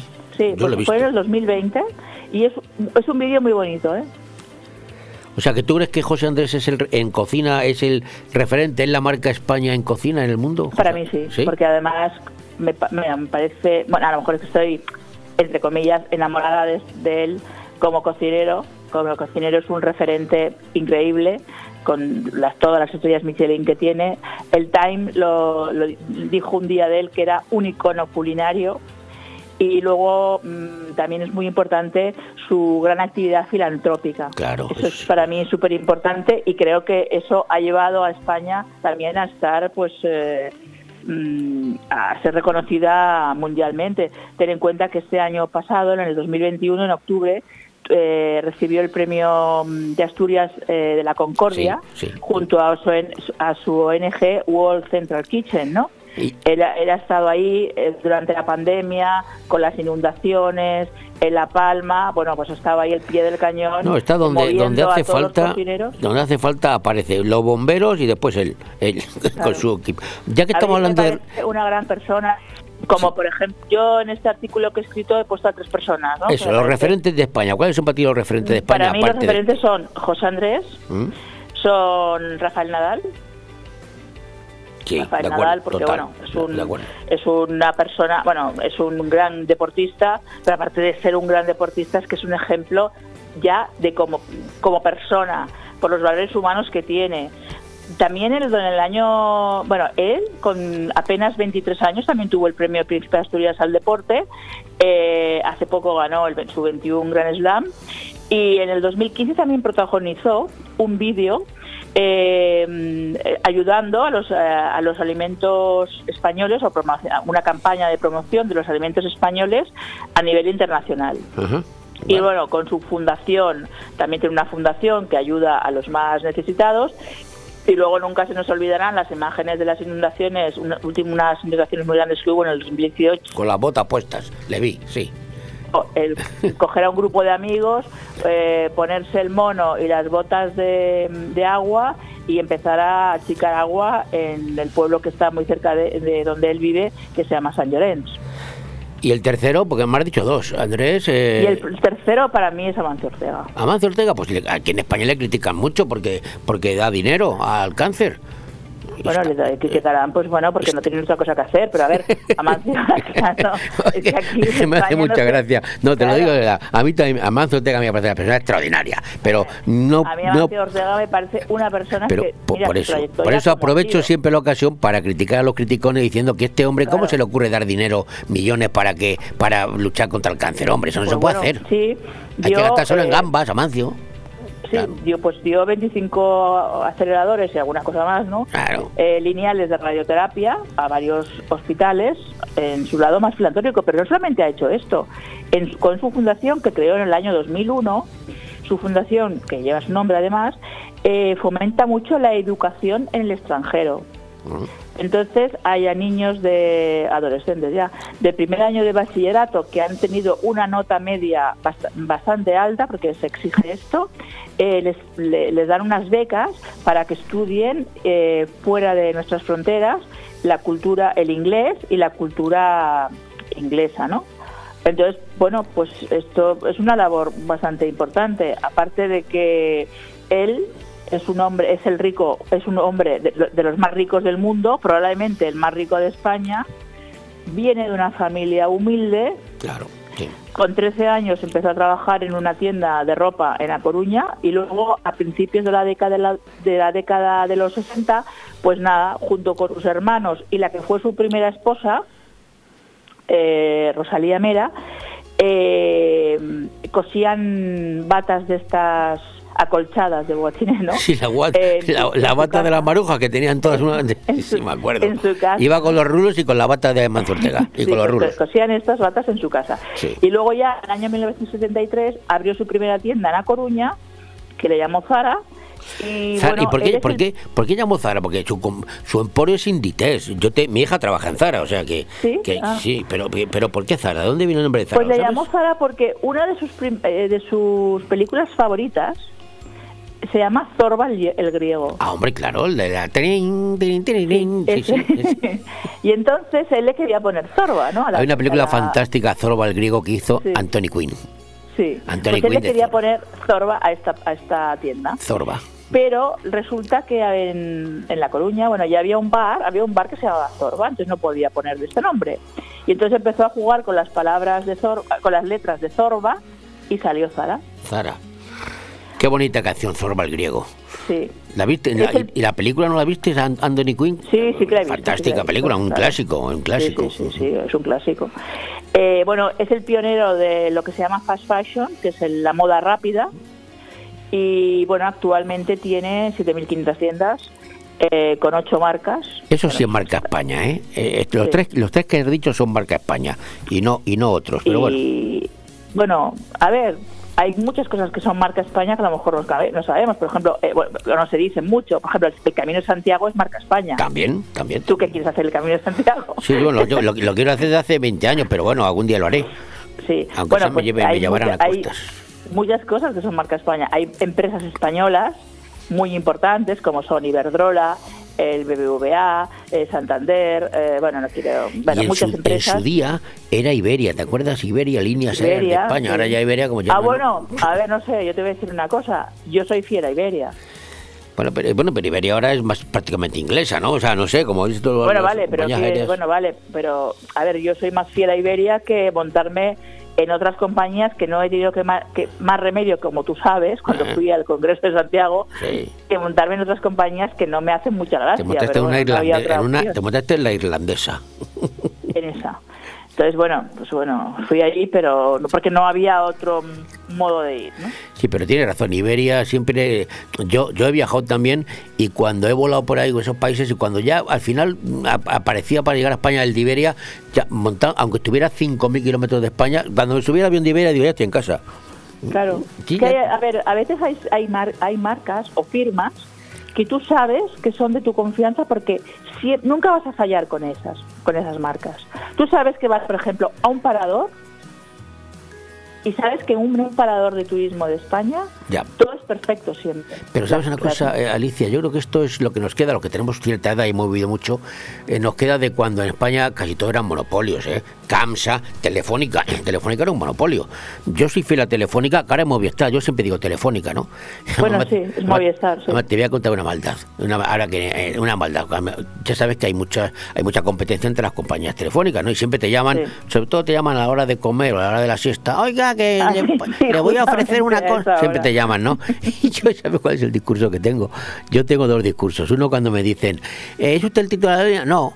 ¿Y el titular de la línea quién es? Pues está en la cárcel. Le digo, está en la cárcel. Hombre, ya, pues, pero usted utiliza el teléfono, sí, pero uy, usted se cambia. Digo, mire, usted no me puede cambiar porque usted no sabe lo peligroso que es. Cuando salga de la cárcel este, como sepa que le cambia la compañía, esa es una, ¿no? Y, otra que hago. Hombre, escucha, yo tengo mucho respeto a estas jóvenes y jóvenes No, que pobre, llaman, ¿eh? sí, Cuidado, ya es está en su sí, trabajo, pero hay veces que. que Claro, pero entre, entre cortar así de mala leche, como hay gente. "Ah, No, no, no. Y luego otra que hago mucho me dice, ¿y usted tal? Digo, mire, usted, yo soy fiel a Telefónica. ¿Y eso por qué? Digo, mire, usted, yo soy accionista de Telefónica y no puedo echar piedras contra el propio tejado. Si yo me cambio, pierdo dinero. Entonces se me queda, pues tiene usted razón. Digo, pues claro, esto está con educación y al final consigo que la que me llama, que suelen ser chicas, mm, al final acabamos riéndonos y colegas, ¿no? Pero en fin, a lo que te, ¿por qué te cuento esto? Porque yo soy muy de muy de marca España. Yo la telefónica la tengo metida en la cabeza igual que tengo metida Iberia. Yo soy de Sí. esto. Aunque yo sé que la competencia, y, y- y antes era CAMSA, ¿eh? ahora ya CAMSA, antes era CAMSA, no hay otra cosa. Pero la competencia, la, la claro, eh, pero la competencia es buena. Lo que pasa es que yo, yo soy de No, sí, fijas. claro, la competencia es buena porque hace que todos, que todos mejoremos. Sí. En el campo que sea, ¿no? Pero yo soy de marca España. Hasta dentro de España. Pero bueno, marca España es lo que lo que realmente es lo que lo que sobresale de las demás, ¿vale? O sea, es, y se exterioriza en el, en el internacionalmente, ¿no? Eso es marca España. Bueno, O sea, una marca cosa España. que sea o sea, buena, que tenga valores. Yo, dice Marca España, yo en países árabes, que he estado destinado en varios cuando trabajaba por ahí, eh, bueno, hay una imagen de que se creen que todos los españoles somos toreros. Todos somos toreros y bailadores de flamenco, futbolistas menos. Pero toreros, to- todos tenemos que saber torear. En España, a mí me ha pasado, ¿eh? Y, venga, da- y he tenido que dar alguna clase de salón, ¿eh? toreando en algún sitio. ¿Tú sabes? Yo que voy a saber, Algún día te voy a hacer una entrevista yo a ti. a mí tú me haces una entrevista a mí, verás qué risa. Claro, yo te voy a hacer una entrevista un lunes, a ver qué. Yo te voy a las decir, cosas que me cuentas. te, te digo en serio, yo aprendí a bailar sevillanas en Damasco. Con lo que te comentaba antes, con una profesora de español de Córdoba, o sea que también tiene mérito, ¿eh? Y, y llegamos a actuar en sitio allí, ¿no? dentro de un, los festivales que se hacían. No tengo fotos porque entonces no era como ahora. Entonces había que llevar carrete y esas cosas, ¿sabes? Eh, te estoy hablando cuando, cuando bueno, yo soy más, más viejo que el hilo negro. Te estoy hablando hace, O sea, eres tan mayor. te estoy hablando cuando la, cuando la guerra del Golfo, cuando 90, Ah, 91, 92, 93, cuando estaba yo por allí, en aquella historia. Pero en fin, que nos estamos desviando. Que no, ya un día, un día hablamos tú y yo, si quieres. Y, y te entrevisto a ti, tú a mí, así salimos los dos empatados. ¿Mm? bueno, Bueno, Alicia, gracias como siempre. pues sabes que estábamos de luto, ¿no? Hoy. Ah, bueno, es verdad, sí, al final se ha declarado por el tema de, Bueno, del... pues te quiero decir una cosa. Estoy un poco enfadada porque, mira, ¿Por qué? eh, bueno, el, Ayuntamiento de Finestrat y tal ha puesto una foto, están de luz, están las banderas perfectas y tal, ¿no? Pero eh, de- estaba esperando. Mm. Bueno, estamos de luto por lo del por los, los el naufragio del barco, Exacto, hay que decirlo. sí, Sí. por el naufragio de sí por el naufragio y entonces pues la bandera de España debe bueno y todas las demás deben ondear a media asta y las que están en el interior deben llevar un lacito negro arriba que se llama crespón. en la moarra Sí. vale Yo Eh, lo llamo bueno, entonces- crepón, pues yo soy más de bueno, pueblo. Crespón, sí. Entonces, eh, Crespón, exacto, en la Moarra, ¿vale? Bueno, entonces, eh, cuando te estaba esperando que me llamaras, es- eh, estaban en directo el foro de alcaldes que se está celebrando en Alicante y entre otros estaba Amazon, bueno, mucha gente, pero lo celebraban en la en, la, en, un, en un salón de la Diputación General de Alicante. Y justamente estaban las tres banderas. Y digo, voy a fijarme bien si están... Pues no estaban del luto, Ah, ¿no? no. Pero bueno, foto, ¿cuándo, he hecho ¿cuándo, una se, de pantalla ¿cuándo, y se decretó, ¿cuándo se decretó el día de luto para hoy? Pues se decretó el otro día, el día 18, en el... Se O sea, salió en el BOE. Luego lo sabía, eso luego, hoy- pues habrá sido un fallo, un de protocolo ¿Cómo lo en la Diputación. Un fallo de ¿Cómo lo protocolo. a ver? Desde las 000 de esta noche hasta Sí. las 24 horas de, de, de- de hoy, Sí. estamos de luto. Pues Entonces eso- he hecho una captura de pantalla y les he puesto que porque no están de luto. Ah, ¿se la han mandado? Claro. Pues un fallo de protocolo, seguro. Claro, pero no- es que no entiendo. es que no entiendo, de verdad. Bueno. Pero bueno, Alicia siempre muy observadora, como siempre. sí. Pues muchas gracias. Anda, el lunes hablamos Hoy- otra vez, ¿eh? Venga, un beso, hasta luego. Y, y me has dicho que me ibas a invitar a, eh, a hacer rabo en A tu un casa. rabo sí, Eh, Cuando haga de rabo de toro te voy a invitar. eso, para que veas que no se me Si quiere olvida. Ale también le invito. Alex también, ya, ya lo ha apuntado. Ale lo graba, Poldito también, que no sé. Ale lo graba todo. También. Alicia, un beso. hasta Hasta luego. Dios.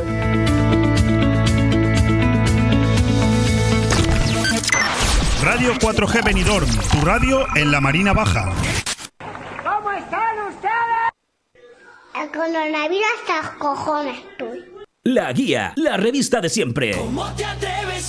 Desde que volvimos somos la revista de referencia en la Marina Baixa con más de 30 años a tu servicio. La revista de eventos, fiestas y comercio que puedes encontrar cada 15 días en los mejores sitios, ayuntamientos, centros sociales, loterías, estancos y comercios de nuestra zona. La Guía, la revista que nos comunica a toda la Marina Baja con la información más directa para nuestro turismo. En miles de negocios y en la web laguiamarinabaixa.com. La Guía, tu revista, la de siempre. ¿Buscas el lugar perfecto para relajarte y disfrutar de la mejor gastronomía? El acogedor restaurante del Hotel Don Pancho ofrece el buffet más reconocido de Benidorm. Nuestra exquisita cocina incorpora las mejores recetas mediterráneas, así como una innovadora y creativa cocina internacional. Déjate sorprender con nuestro original show cooking, una experiencia única que no puedes dejar pasar. HotelDonPancho.es, un oasis de paz en el corazón de Benidorm. En Inmobiliaria Empire vendemos tu casa en 35 días. Hola, soy Miguel Risque, gerente de Grupo Inmobiliario Empire. En Grupo Inmobiliario Empire tenemos más de 5.000 clientes compradores y contamos con las 5 estrellas en Google, que nadie puede decir lo mismo. Encuéntranos en Avenida Los Almendros 9 y en www.inmoempire.com y en el teléfono 966 10 66 19. Empire hace sus sueños realidad. Madurez, tradición, tendencia y modernidad. Hablamos del restaurante Juan Abril, la cocina española de siempre. Restaurante Juan Abril. Arroz seco, meloso, caldoso, de pescado, de carne, con verdura, con bogavante, caldero de pescado, las mejores carnes y sus guisados caseros de toda la vida. En Altea, Passeig del Mediterráneo 14. Reservas al 96 584 37 22, porque nuestra casa es su casa.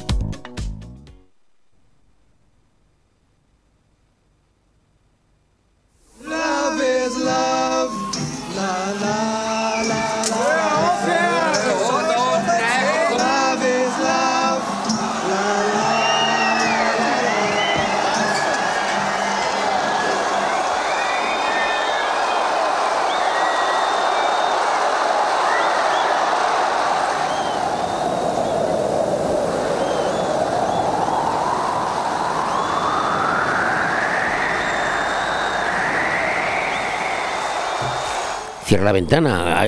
Dale, que hace un viento. Ah, ahora. Ahí. Ahí. Que hacía un viento, me estaba, me estaba quedando helado.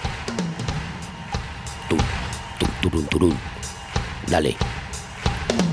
Ahí va, ahí está. Tanch, tanch, tanch. Esto me gusta más que lo de atún con pan del reggaetón. Eh, atún con pan. Este es, esto es otro. Tan, tan, tan, tan. Tan, la. Ahí está. Empezamos.